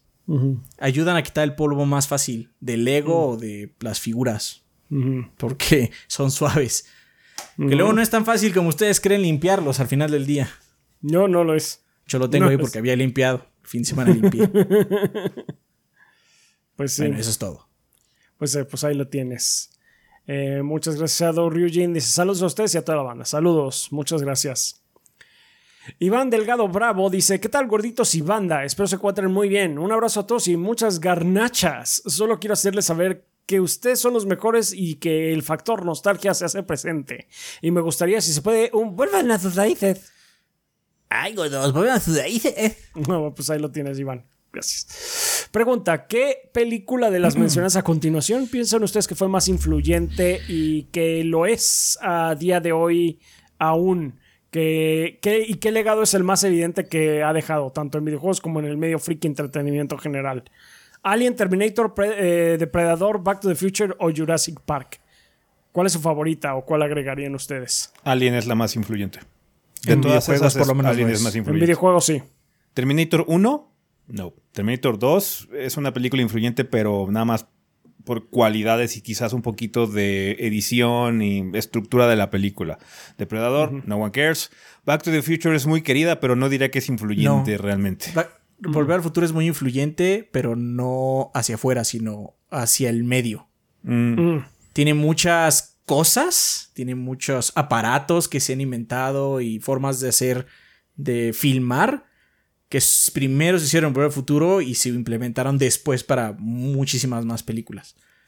Una que desafortunadamente no aprendió la industria a usarla mejor fue Jurassic Park, porque Jurassic Park algo que hacía y hace que esa película se vea muy bien es que es una mezcla muy padre de efectos prácticos y efectos CG. Por eso el CG, a pesar de que el de- CG de Jurassic Park es muy viejo, se sigue viendo muy bien. Porque es una mezcla Sí. de las dos. Como están Y los no. dos mezclados, luego a, tu, cu- a tus ojos le cuesta distinguir cuando está haciendo CG y cuando es este. Este, prop. sí un, Un prop un ahí de silicón. Desafortunadamente luego llegó George Lucas y les dijo, no, todo se puede hacer en una pantalla azul y, una, pe- y unas pelotas de tenis y se lo creyeron y el Oh, CG brother. estuvo del nabo por un rato. Aún así. o sea, entiendo, entiendo el sentimiento. Y de hecho, episodio 1 en particular se ve mal en varias partes. Sí. Pero tengo que decir que hay una parte de episodio 1 que se sigue viendo muy bien hoy, hoy por hoy con todo. Y las películas de Marvel que son igual llenas de CG y todo. Las mejores, no las peores, pero las peores de Marvel se ve pa- espantoso el CG también, ¿no? Pero la carrera de las pod racers todavía se ve. La vi hace poco y dije, no mames, esta, esta parte se ve. se ve hasta más moderna hoy en día. Es por un truco que usan los videojuegos, de hecho. Motion blur. Motion blur. Sí. Esa parte, es, es- esa, esa, esa parte de la película, voy. O sea, Sí, sí, sí, sí. Sí, está muy bien esa parte de la película. aplausos de pie. ¿eh? O sea, esa parte se ve todavía muy bien, considerando que pues, es muy vieja ya la película, ¿no? De repente ves a Jar Jar así, ves está súper puestísimo, así como, no, ya está sí, flotando, sí, Jar Jar de aquí sí está, flotando. de- además, las texturas que tienes así de. Oh. Digo la de Jurassic Park porque yo la fui a ver cuando la reestrenaron y fui a verla en IMAX. Y así como, bueno, ahí se notaría cabrón, ¿no? Así, no, no. bueno. That fucking esa pinche película puede haber salido ayer. Ah, entonces está muy cabrona. Clever girl. Sí. Clever está girl. muy cabrona Jurassic Park. Que desafortunadamente fue una. Es que es más barato usar la computadora que hacer un pinche animatronic de un T-Rex, güey. Ajá, pero bueno. Sí. Sí. De Volver al de- futuro es muy, es muy peculiar porque es muy influyente. Para Cultura pop. Cultura pop Sí. en general también, pero. O sea, Ricky Morty. Y Ricky Morty en sí es una pinche consecuencia de eso. Y Ricky Morty ya es en sí un impacto cultural muy grande también, pero. Ya. No en videojuegos, Alien. Sí, en videojuegos Alien. Videojuegos, es- para influencia en videojuegos Alien. 100% Sí, Alien. 100% Alien. Sí. Eh, postdata super random. Deseenme suerte porque a pesar de que me encanta el metal, punk y blues, también me gustó mucho Luis Miguel y espero alcanzar boleto para su próxima gira. Eh, está bien. Lástima que la preventa sea en un banco que no es el mío. Siempre. Ah, sí, cierto, ¿verdad? Que cambiaron. Always. Eh, está bien, está bien. Si te late Luis Miguel, está chingón. Dicen que, sus show- dicen que sus shows son muy divertidos. Luis Miguel es- ha, ha- ha agarrado nueva popularidad, de hecho, porque cuando estuvo la moda de eso, los videos de React, y ves mucha gente extranjera y muchos músicos o críticos de música o gente que nada más reacciona, mucha gente les empezó a pedir artistas mexicanos. Y pues están los de siempre, lo que es Juan Gabriel, Luis Miguel, y o sea, todos esos artistas, Celia Cruz, todas esas cosas que, bueno, Celia Cruz obviamente no es mexicana, pero bueno, latinoamericano. eh, tienen que ver como un boom internacional. Y así como, es que suena bien exótico y canta bien vergas y le echa sentimiento. Pues sí, así es la música latina. Sí, se muy bien, cantan muy chingón. Sí, sí, sí. En, en- en- ¿cómo se llama? De hecho, he visto algunos de esos videos. Luego reacciona José José, creo que también. A José José también, sí, claro. Ajá, claro. así como. Y los, hay unos que hasta lloran, así como no, no, no sé qué está diciendo, pero lo está diciendo con tanto Con sentimiento. tanto sentimiento. Y así como, así es, perro, disfrútalo. Pero no, está bien. O sea, si te gusta el punk y Luis Miguel, disfrutamos. ¿Por qué no los dos? La pregunta es: ¿qué tan gordo estará Luismi? no, dicen que ya bajó de peso. ¿Ya bajó de peso? Otra vez. Ah. Sí. Dicen que ya bajó de For peso. que- shame. que antes, sí, Disappoint. es que antes estaba acá tinacón. Pero ya, ya bajó. Ya bajó. Está bueno. Está es que es esas personas que son como naturalmente delgadas que engordan, entonces se ven como. Se ven raras, se ven como hinchadas, no sé. Yo siempre he sido gordo. entonces, para mí pues, me vería desinflado, básicamente. si De hecho, sí. Sí, sí, sí, sí. bueno, pues ahí está. Eh, pues que lo ojalá pueda decir que lo disfrutes, Iván.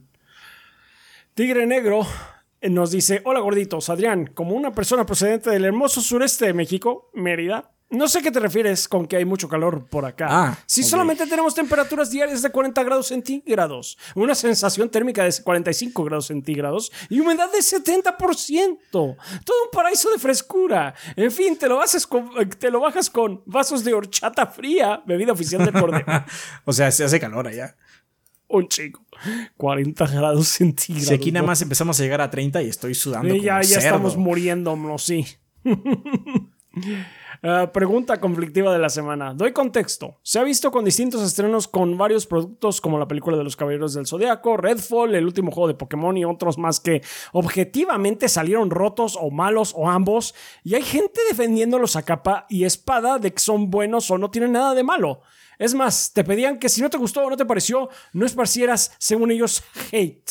¿Por qué creen que es esto? ¿Fanatismo ciego acaso? Pues siempre ha habido fanatismo ciego. Hay gente a la que le gustan las cosas chafas, hay gente la- con la que conecta por alguna razón. Redfall lo que tiene es que tiene una historia interesante y hay gente a la que le gustan los vampiros. Y el take de Redfall tiene potencial. Si te pones a leer, todo Es diferente. está interesante. Es un, set de vampiros distinto. El problema es que todo lo que rodea eso es horrible. Entonces, Aparte, hay gente que le gustan las cosas malas, nada más. O sea, no, no la respuesta es no todo el mundo hace lo mismo. Hay gente que genuinamente le gusta. Y ya, punto final, ¿no? Sí. Sí. No, no importando sus problemas, genuinamente le gusta. Y está bien. No- Hay no, gente de que lo hace es- para defender algo que conocieron desde niños, en el caso de caballeros. Ajá. Así como, no, es que tiene que estar bien. A mí no me gustan las cosas malas, a mí me gusta Caballeros del Zodíaco, ergo, la película está buena. Porque hay gente que piensa así. Ajá, y así como, bueno, pues nada más está malona y ya, ¿qué importa? ¿Qué importa? Sí, de- verdad. porque siento que la gente que genuinamente le gusta es, ah, bueno, si, tú, si a ti no te gustó, I don't care. no me Sí, importa. Cuando, cuando algo realmente te gusta, te vale verga lo que digan los demás. Cuando estás ahí lloriqueando en internet, es que realmente no te gusta. Nada Hay más. algo ahí que te está picando todo eso. No, quieren que, no quieres que te recuerden lo chafa que está. algo, algo te movieron y entonces tienes que movieron, hacer una sí. reacción visceral. No, es que no sé qué. Tranquilo, Sí, tranquilo. esas reacciones Sí. viscerales, así de, no, es que usted está mal, no, que bla, bla, bla, solo lo hacen la gente que tiene algo ahí atrás Así de es, inseguridad. traes- así traes algo atorado tú y nada más Pero no bueno, quieres reconocer. Esa, esa gente que está diciendo no esparces el hate y eso, bueno, pues no acepta que también otras personas tienen otra opinión y ya. Ajá. Mm. Son productos. No Sí, es como si no- no estuviéramos mamá, cazando ¿eh? gente. Ajá, es así como, este producto es porquería, punto. Sí, no, no, no, no es un insulto a tu persona, es a una corporación, si acaso. Sí, sí, todo O- caso, sí. algo tan etéreo como lo que es un una propiedad intelectual. Sí, sí, sí. Este, pues ahí lo tienes, Tigre Negro. Una saluda del Gabo, Adrián, tú eres el hombre, Rafa es waifu y ese los pelones, son- los pelones somos los más sexys, que el gordeo sea eterno. Gracias, Tigre Negro. Andrés Jiménez Ortega dice nada más, ¡Arriba el Atlas! ¡Arriba el Atlas! A ver si ganan también el partido de vuelta para cuando se estrene este business, ya sabremos. Ah, I don't know. No, sabía que había algo importante de fútbol, pero bueno, No sabía, a quien no, engaño, no. siempre hay algo importante de fútbol. Siempre, hay todos los algo días hay algo importante, Todos los días, todos los fines de semana, claro. Ese Adrián se está salvando de ponerse la camiseta. Saludos. Dije algo de poner una camiseta, no me acuerdo. no, yo tampoco. Yo lo que les dije es que no tengo camisetas de fútbol.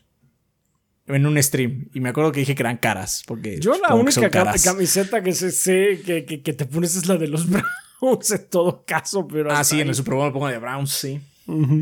Eso es todo. Porque me la regaló Damián aparte. Además, sí. Pero bueno, pues, eh, pues, ahí está, este Andrés Jiménez Ortega, muchas gracias. Elmo de Kaiser también nos patrocina, al igual este mes que Juan Luis Ryusaico. Saiko, sí, sí lo dije bien, Ryusaico. Sí, dijiste bien.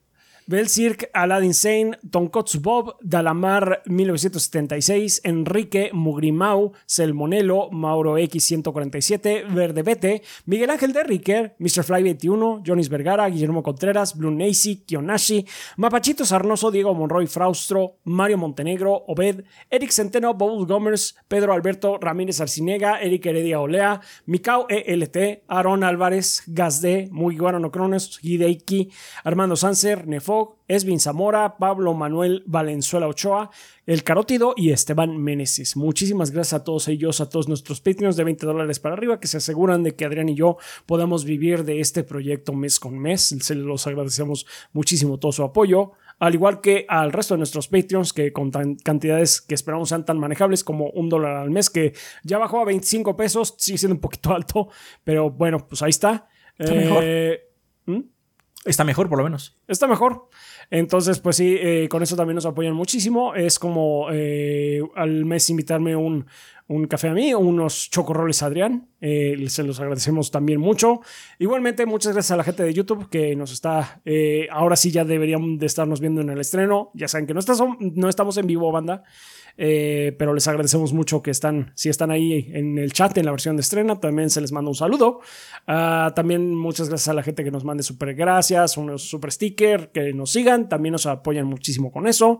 Em, también les queremos dar un saludo a nuestros eh, seguidores en Twitch, que esta semana pues estuvieron eh, ahí con Adrián y ese el martes en God of War, estuvieron viendo, viendo a ese sufrir en Darkest Dungeon 2 ahí el, stream de estreno con las estúpidas arañas.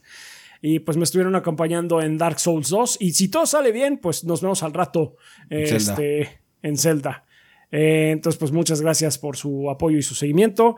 Y pues gracias en general, banda, a todos los que nos ven, nos apoyan, nos dan, eh, nos dan like, comparten el video y demás. Ya saben que ustedes son la sangre del proyecto. Sin ustedes no estaríamos aquí. Y pues sí, estamos muy agradecidos con ustedes como siempre. Así es, banda. Muchísimas gracias. Ok, banda, pues ya vamos a pasar a la sección de preguntas. Recuerden que eh, tienen tres caminos que pueden seguir para dejarnos sus interrogantes para formar parte de esta sección del programa. Una de ellas es dejar su pregunta en forma de comentario aquí en el video de YouTube que están viendo. Nada más, por favor, al inicio del comentario coloquen la palabra pregunta, solo la palabra pregunta, para que sepamos que viene dirigido a esta sección. Pueden hacer lo mismo en la página en 3gb.com.mx o en el servidor de Discord que tenemos, que es discord.gg diagonal 3gordos Hay un par de salas que son específicas para situaciones del podcast. Una es para el tema de la semana, por si quieren dejar su comentario para la vida después del podcast, y el otro es para preguntas, que es para esta sección, obviamente. No necesitan ser ni Patreons, ni suscriptores de Twitch, ni nada, no tienen que pagar ni un centavo, es completamente gratis, solo se tienen que unir al servidor para poder usar esas dos salas y dejar sus preguntas ahí. Pero bueno, preguntas como cuáles, como la de Alejandro C de YouTube que dice, hola gordos, me surgió la siguiente duda. Por lo que tengo entendido es que cuando está por salir una nueva generación de consolas, a los desarrolladores les envían kits de desarrollo para hacer sus juegos en esa nueva generación. Esto imagino que es para estudios grandes. Pero ¿qué pasa con los equipos indies? ¿Ellos también reciben estos kits? Y si no, ¿cómo hacen para portear sus juegos a otras plataformas como PlayStation o Nintendo? Eso es todo, gorritos. Se me cuidan, les mando un beso. Tronador, donde no les da el sol. Muchas gracias, Alejandro. Em, ok. Em, los equipos indies también reciben kits de desarrollo, a veces de forma anticipada, pero obviamente están como hasta el fondo o al final de la cola. Eh, mm. eh, estudios grandes, alguna compañía con la que tengas algún tipo de vínculo, por ejemplo, yo me imagino que Dev Kits de de PlayStation tuvieron los de Square y los de Capcom. Cuando salieron del horno, les mandaron varios a esos güeyes para que pudieran trabajar en sus próximos proyectos, ¿no? Em, los indies en particular tienen que esperarse un poco más. Hay como una lista de espera, es lo que han comentado algunos estudios con los que he visto, así como blogs y demás. O luego pueden tener la suerte de que su título está siendo como hay un champion dentro de alguna de las compañías, ya sea de Xbox, Nintendo, lo que sea, que le gusta mucho su juego y tiene algún tipo de trato de exclusividad o lo que sea. Y pues bueno, se les da dev kits eh, porque pues, ese título van a manejarlo como una exclusiva de media envergadura, ¿no? Es exclusiva indie, ¿no? Como las que luego hay. Entonces, ese, ese tipo de situaciones se puede llevar a cabo. Em, otra cosa que puede ocurrir es que esos indies, el título que están desarrollando, eh, sea publicado por alguna, no sé, como Anapurna o eh, Devolver, o algo así, que también les pueda conseguir esos este, dev kits de forma anticipada eh, o con mayor velocidad. Entonces, sí, hay ciertas jerarquías porque el problema de ese hardware que hacen de dev kits es que son más de boutique al inicio. Son más como armados in-house o tienen algún tipo de, de requisición con alguna compañía para armarlo, pero es que son, son excesivos. O sea, son luego cajas enormes, así que tienen un chingo de mierda que al final la consola no va a tener, pero poco a tienen poco los van. specs necesarios. Tienen los specs necesarios. Poco a poco van bajándole. Al final, los dev kits que hay de, de, de versión final es una consola nada más que tiene algo especial adentro ya. De hecho, Sí, algo que tiene padre que tiene. debug. Sí, algo padre que tiene eh, Microsoft es que todas sus consolas son básicamente dev kits también. Nada más tienes que hacer algunas cosas con, con ellas para modificar el software que viene eh, dentro de, la, de la caja. También, si no, puedes entrar a algún tipo de. ¿Cómo se llama? De no, no servicio, programa.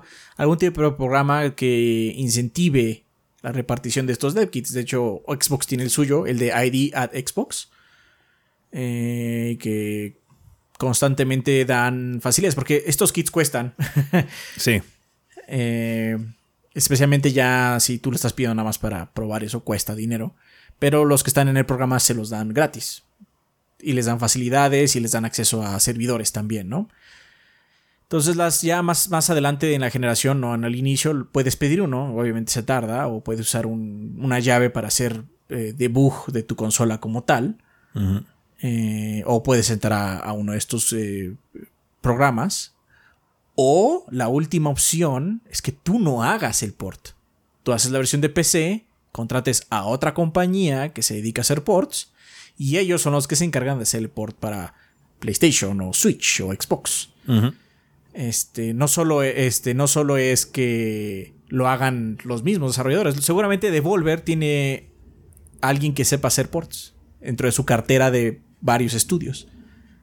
Entonces dice al, al- a- no sé, al estudio A que está haciendo el juego, les dice, no, no te apures del port.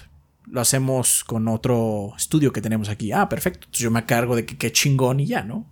Luego, por eso, de hecho, Devolver yo creo que hace mucho eso porque los, sus, sus juegos salen muy escalonados. Muy, Sí. muy escalonados. Primero es PC y quizás Switch. Y luego Play. Y luego Xbox. Así como, como lento. Obviamente, pues es, es- es un publisher más pequeño, ¿no? Pero. Eh, sí, hay muchas avenidas de cómo hacer. Cómo tener acceso a un dev kit y cómo hacer un port como tal. No hay una sola forma de entrar a este negocio ya, afortunadamente.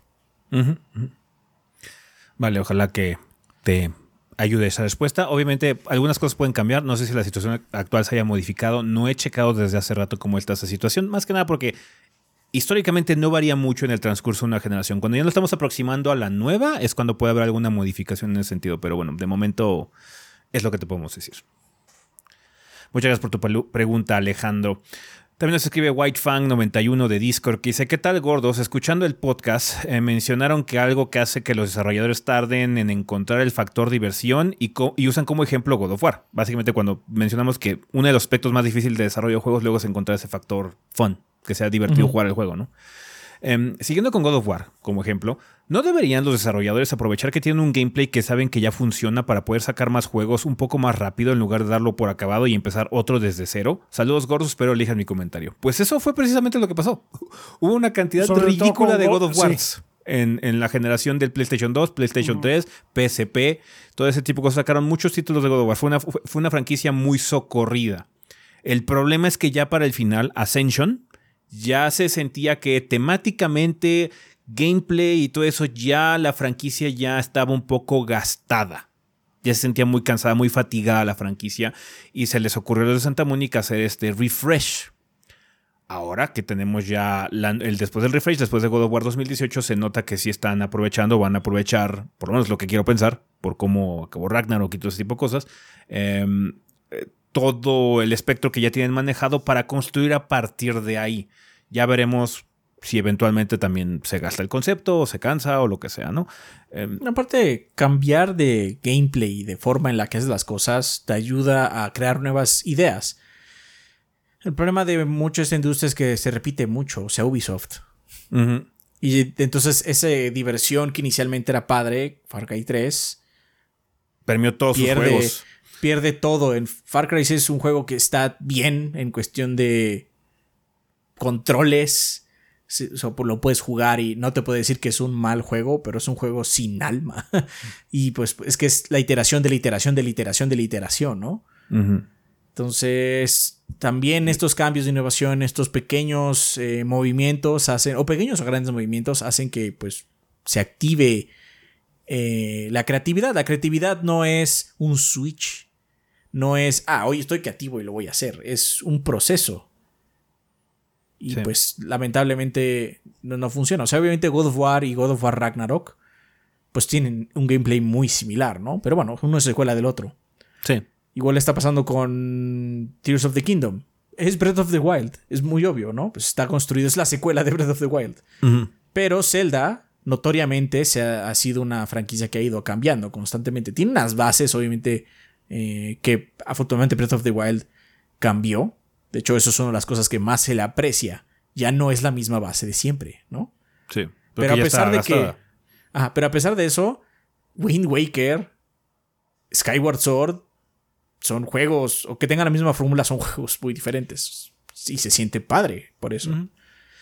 Entonces, o sea, sí, siempre puedes recortar camino por algún lado. Es más, Claro. los estudios lo hacen todo el tiempo, pero Se- se también energiza- necesario este espacio. Se energiza mucho el, el- trabajador o el developer, que es lo que pasó con Hi-Fi Rush. O sea, Ghostwire Tokyo, digo, Ghostwire Tokyo está bien, pero no es así como fantástico. Y Tango ya se estaba encasillando mucho en eso. Es que estos güeyes hacen como cosas de terror nada más y bla, bla, y de repente sacan algo completamente distinto. Y curiosamente es su mejor juego. Ajá. Sí, sí. la- O guerrilla. O sea, si guerrilla hubiera dicho, pues vamos a seguir haciendo, vamos, vamos, Vamos a cambiar la fórmula. Killzone. Uh, No, no, no, deja Killzone. Hubieran hecho. un- Porque él dice- eh, lo que estoy entendiendo es que él está diciendo, bueno, pero ¿por qué no el siguiente juego, aunque no sea de la misma franquicia, usan lo mismo? Es como, bueno, ok, vienen hecho un shooter. Ajá. pero mejor hicieron algo completamente diferente. Pues le salió Horizon y Horizon claramente le ha ido mejor que, que a Killzone, claramente. Sí, Muy ya, obvio. vendió. ya lleva 8.4 o 8.5 millones de copias vendidas Forbidden West. Ah, el, el- sí, el 2, Forbidden West. Eh, que el otro dijeron que creo que tiene un poco más de 30 millones la, La, el- la, la franquicia en general. Zero La IP. Dawn, Sí. Ah, sin ya. considerar, ya saben, ¿no? Este. Copias en bundle, copias en. En. Y Las tres copias que vendió. Call of the Mountain. Ajá, o sea, no, están considerando como los regalos, por así decirlo. Son Sí. ventas, ventas, ventas. Pero bueno, eso no importa.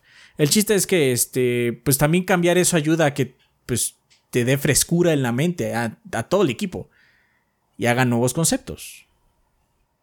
Llega un Sí, el punto problema en donde. Yo, yo, yo siento, perdón, yo siento que llega un punto en donde los developers como que ya llegan como al, al clímax. Sabes que esto es lo mejor que podemos ofrecer en esta fórmula. Vamos a cambiar un poquitito o irnos a otro lado, ¿no? También es bueno, sabes que llegamos a no queremos poder mejorar esto.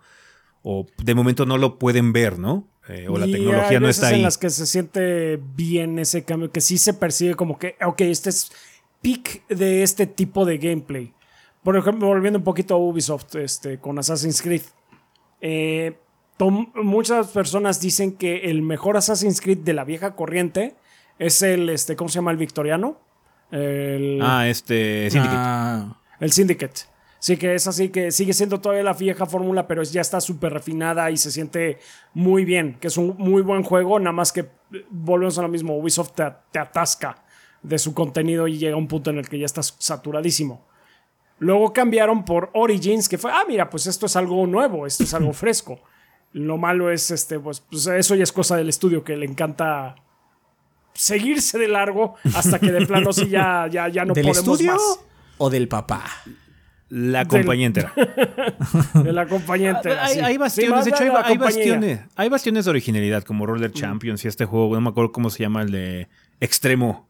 Eh, eh, eh, Ah, este. este, Riders Republic. Sí, Riders Republic. Republic. Que es, o sea, hay cosas que se ven que tienen ideas, nada más que el problema es que Ubisoft no las sabe vender muy bien. Em, eh, hay como vestigios de esa libertad que pueden tener los developers de Ubisoft, ¿no? Que tiene, son muy particulares. La esencia, de, la esencia de Ubisoft cuando los dejan hacer algo raro o distinto son muy particulares y pueden hacer cosas muy padres. Pero es que ese es el problema. El ejemplo que nos está dando este White Fang de por qué no hacen eso es que sí sucede Y fíjate en qué acaban. O sea, Ubisoft es eso. Ubisoft es el ejemplo claro de qué pasa cuando haces eso una y otra vez hasta el extremo. Sí, Sí. Entonces tiene si que haber un punto de quiebre. todo. Es una cosa que se usa y está bien, pero debe haber un límite. O sea, te- Breath of the Wild. Si tenemos tres, una trilogía Breath of the Wild, entre comillas, ok, se va a sentir bien, pero va a llegar un punto en donde, ¿y por qué no cambiamos la fórmula Sí, un poco pero de nuevo? No más que eso, por favor. Está muy padre. eh, fue un cambio muy bienvenido, pero todo cansa. Todo se gasta. Entonces, sí llega un punto en el que tienes que decir, ¿sabes qué? Vamos a parar, reagruparnos e ir hacia otra dirección. Vamos a hacer Sí. algo diferente. Vamos a reactivar los jugos creativos y a ver qué sale. A veces salen cosas buenas, a veces no salen cosas buenas, pero es el arriesgue de siempre de esta industria. Pueden salir cosas muy padres si realmente te das esa oportunidad o te vas a morir haciendo Assassin's Creed de aquí hasta que el infinito diga basta. Ojalá sea la primera. Sí. A veces, a veces no importa lo que hagas o con cambios muy minúsculos, no tienes ningún problema. Call of Duty. Sí. Ahí está, ahí lo hacen. Hacen cambios muy poquitos y año con año, año con año y un Call of Duty. Este año supuestamente no iba a haber, pero parece ser que el DLC que iban a hacer de Call of Duty ya se volvió Modern Warfare 3. Sí, Entonces, va a haber Modern Warfare tres 3. Entonces, ya. Pues sí. Ah, pues ahí lo tienes, White Fan, es lo que pensamos nosotros. Muchas gracias por la pregunta. También nos escribe eh, Robert Estrada de YouTube que dice, buenas las tengan gordos. Mi pregunta recae un poco con lo de los malos ports de PC y en sí al ambiente que he visto y en sí al ambiente que he visto en las comunidades de jugadores en PC en general. Todos hablan del 4K, 2K, que si el trazado de rayos y el incontable valor de las nuevas tarjetas gráficas y los costos de armar una pecerda. La pregunta es, ¿creen que es un problema que los influencers y las comunidades presionen tanto con esto a los tops de PC? Mi pregunta cae porque yo tengo una GTX 1660 y un, y un i5 de décima generación y con esto he logrado jugar todos los juegos AAA. Sé que nunca jugaré con RT, pero la neta lo veo innecesario. Bueno, ojalá escojan mi pregunta. No, es, es- una situación muy personal. Ajá. Hay gente a la que no le importa jugar en modo gráfico bajo, la que no necesita cosas espectaculares gráficas y todo ese tipo de situaciones. Que Pero el la pes- esté por todos lados. Sí, Hay gente que no le importa. hay gente que no le Sí. importa. Pero la cultura de PC desde antes de influente, la cultura de influencer y todo ese tipo de cosas ha sido mucho de siempre tener el mejor hardware y ver cómo puedes correr la más reciente experiencia a más frames. Ah, en muchos Sí. sentidos. O sea, esa campaña de Can You Run Crisis no es. o sea, esa mierda no es nueva. Sí. Andar cambiando tu procesador y, de- y hacer un juego que decir, este juego va a obligarte a tener una nueva VRAM. Es, eso es punto de venta en las cajas antes del internet. Sí. Este, no, es parte del espacio. Obviamente los influencers eso ha exacerbado esto, pero eso ha exacerbado todo. O sea, esto no es nuevo. O sea, nada más eh, Sí. se nota más. Sí, nada más Sí, se nota más, el alcance. internet ha hecho ex- extremo todo. Todo, sí, todo, todo, todo. Pero no, no, no, eso de que a la gente de PC le guste que su compu sea la más chinguetas de todas, es súper viejo, súper, súper viejo. Can it run crisis? Sí. Y es mucho de percepción. O sea, la ventaja de la PC, como siempre hemos dicho, es mucho esa flexibilidad. Tienes más opciones gráficas. Tú puedes hacer muchos ajustes cuando el port está bien hecho, obviamente. No luego ni siquiera tienes eso. Em, pero bueno, si el port está bien hecho, tienes muchas opciones de que, ¿sabes qué? Vamos a cambiar que las sombras, que la iluminación, que el- todo ese tipo de situación. Que no me importa tener dientes de sierra en las sombras, todo ese tipo de cosas. Tú puedes ajustar cuanto quieras, como quieras, porque tú tienes algún tipo de, de, de perspectiva que aprecies más, ya sea FPS o resolución o calidad visual de texturas, whatever, ¿no? O encuentras un mix de, de muchas de ellas para que cada juego en particular lo corras a tu gusto. Entonces, eso es lo padre de PC. El problema que viene con esta situación de de los malos ports es que estos ports malos no te dan esa oportunidad. Tú que ya invertiste en ese hardware grande, pesado, caro, no tienes la oportunidad de hacerlo porque o corre mal y no debería correr mal, o está mal optimizado y lleno de bugs. Ah, entonces, eh, esa situación se siente muy desagradable, como lo hemos mencionado constantemente, porque ya invertiste mucho para poder tener esa posibilidad, porque la gente que compra esas PCs puercas, lo están haciendo precisamente para tener la mejor versión, la más versátil, la más ajustable. Y estos ports, estas eh, malas, estos malos lanzamientos que hemos visto AAA en PC, pues merman esa oportunidad. Te dejan corto. No te dejan aprovechar realmente la plataforma y el hardware como debe ser. Yo no tuve problema, eh, por ejemplo, cuando corrí el, el, port de The Last of Us. Y yo lo jugué todavía en el Zenith de sus broncas. Pero yo no tuve ningún bug. A mí no me salió nada de esas cosas raras. Yo tuve que usar el DLSS y todo así. Y pude correr a 60. Pero ese es el punto. En ese juego no debía haber usado el DLSS con el hardware que tengo. ¿Ah? Pero ese es el problema. Tuve que usarlo para que corriera bien. Y eso es lo que se siente desagradable. Así como, ¿cómo puede ser que tenga este hardware aquí y corra peor que en el PlayStation 5? Ridículo. Eso es lo malo. E, e, eso es lo malo. Digamos que para eso hay también tanta, tanto rango, tantas gamas de, escala de... Es que la tarjeta este es de media, de baja, esta es medio alta, luego salen las versiones TI que son esta pero overclocked, ajá, entonces te da un poquito más, entonces sí, es mucho de la cultura en particular, tanto de las compañías, tanto de los que hacen juegos y pues también mucho de la cultura del PC gaming que viene de los usuarios, ¿no? Pero sí, no está perfecto en este momento. Hay muchas cosas. No, no es nuevo. Y no, es nuevo. Y no es nuevo, sí. Entonces, ya. Es lo que, es lo que creemos realmente.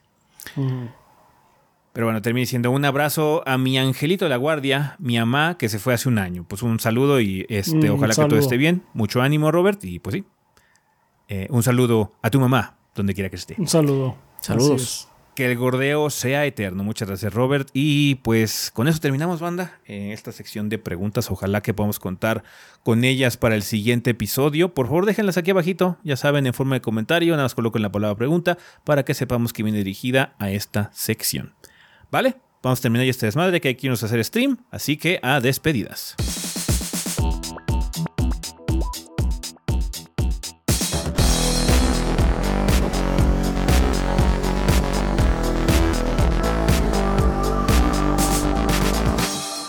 Ok, banda, pues ya estamos aquí en la parte final, final de este episodio. En esta ocasión no tenemos regalos, eh, ni modo. A veces hay semanas en donde no llega nada, pero muchísimas gracias, banda, a toda la gente que luego sí se anima a mandarnos cosas para acá.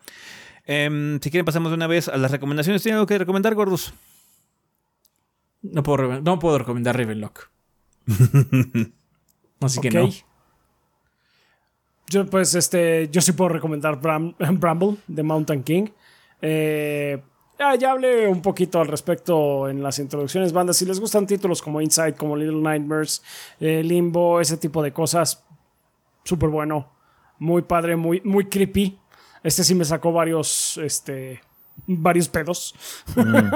sí tiene muy buena atmósfera. O sea, es que eso es lo que me gusta, que no son sustos baratos, como que la atmósfera sí es propensa para que estés tenso todo el tiempo. Entonces está muy bien hecho. La verdad, eh, me, agradó mucho este título, que es de, de, los mejorcitos que he jugado, la verdad, de, estos. Entonces, pues, sí, ahí está. Y está barato. Está bien. Em, yo les quiero recomendar banda. Hace poquito salió la, compilación. No es todo, desafortunadamente, del último concierto que hicieron es sinfónico de Final Fantasy XIV, que es de Eorzean Symphony, volumen 3, que ya abarca cosas de Shadowbringers y cosas de Endwalker. Desafortunadamente, todo el concierto no se grabó, solamente son algunas eh, canciones que llegaron, eh, que bueno, son las más icónicas de las dos expansiones, ¿no? Eh, ahorita está disponible, me parece que en, iTunes, así que si quieren conseguirlo está bastante padre. Pues si les gusta la música de Final Fantasy XIV, ya está disponible para la compra ese disco de Sinfonía Eorzea de Final Fantasy XIV. Bastante padre las interpretaciones en vivo que se hicieron de muchos de los temas icónicos de Shadowbringers y de Endwalker en particular. Vale, banda, eh, pues con eso terminamos este episodio. Nada más queda recordarles que tenemos redes sociales. Nos pueden encontrar en Facebook y en Instagram como Tres Gordos o Tres Gordos Bastardos. Si no, en Twitter nos pueden encontrar como TwitchOBB. Por favor, síganos ahí en TwitchOBB. Generalmente ahí es donde más nos comunicamos con ustedes. Es la red social que más usamos. Eh, si no, también tenemos nuestras eh, cuentas personales que es Chobi el Rafa, Chobi Adrián, Chobi S, Chobi Gris y Kit-EG por si quieren platicar con alguno de los miembros del staff de forma directa. muchas gracias, banda. De nueva cuenta a todos nuestros Patreons a todos nuestros eh, suscriptores en Twitch, a toda la gente que nos ve ahí, eh, a la gente que compra productos en la tienda y a todos ustedes que usan las opciones de monetización eh, de YouTube. Nos dejan un super gracias, un super sticker, que se unen al canal eh, mes con mes. Muchas gracias si se unió alguien durante el episodio o bueno, el estreno de este episodio en YouTube. Eh, muchísimas gracias por el apoyo. Apreciamos enormemente que, que, bueno, den ese paso de apoyar ya económicamente también usando las cosas aquí en YouTube. Va que va. Y pues también un saludo a toda la gente que escucha la versión en audio de este programa. Ojalá que eh, se encuentren bien y estén disfrutando de su semana que apenas está arrancando o bueno, está a punto de arrancar si es que están escuchándonos en domingo. Vale, pues bueno, eso sería todo con respecto a este episodio. Pensamiento final. Nos vemos la próxima semana. Ojalá todo haya salido bien. Ojalá que sí. Ojalá que sí. Vale, eh, pues bueno, banda, eso sería todo con respecto a este episodio. Nosotros nos vamos. Bye. Bye. Bye.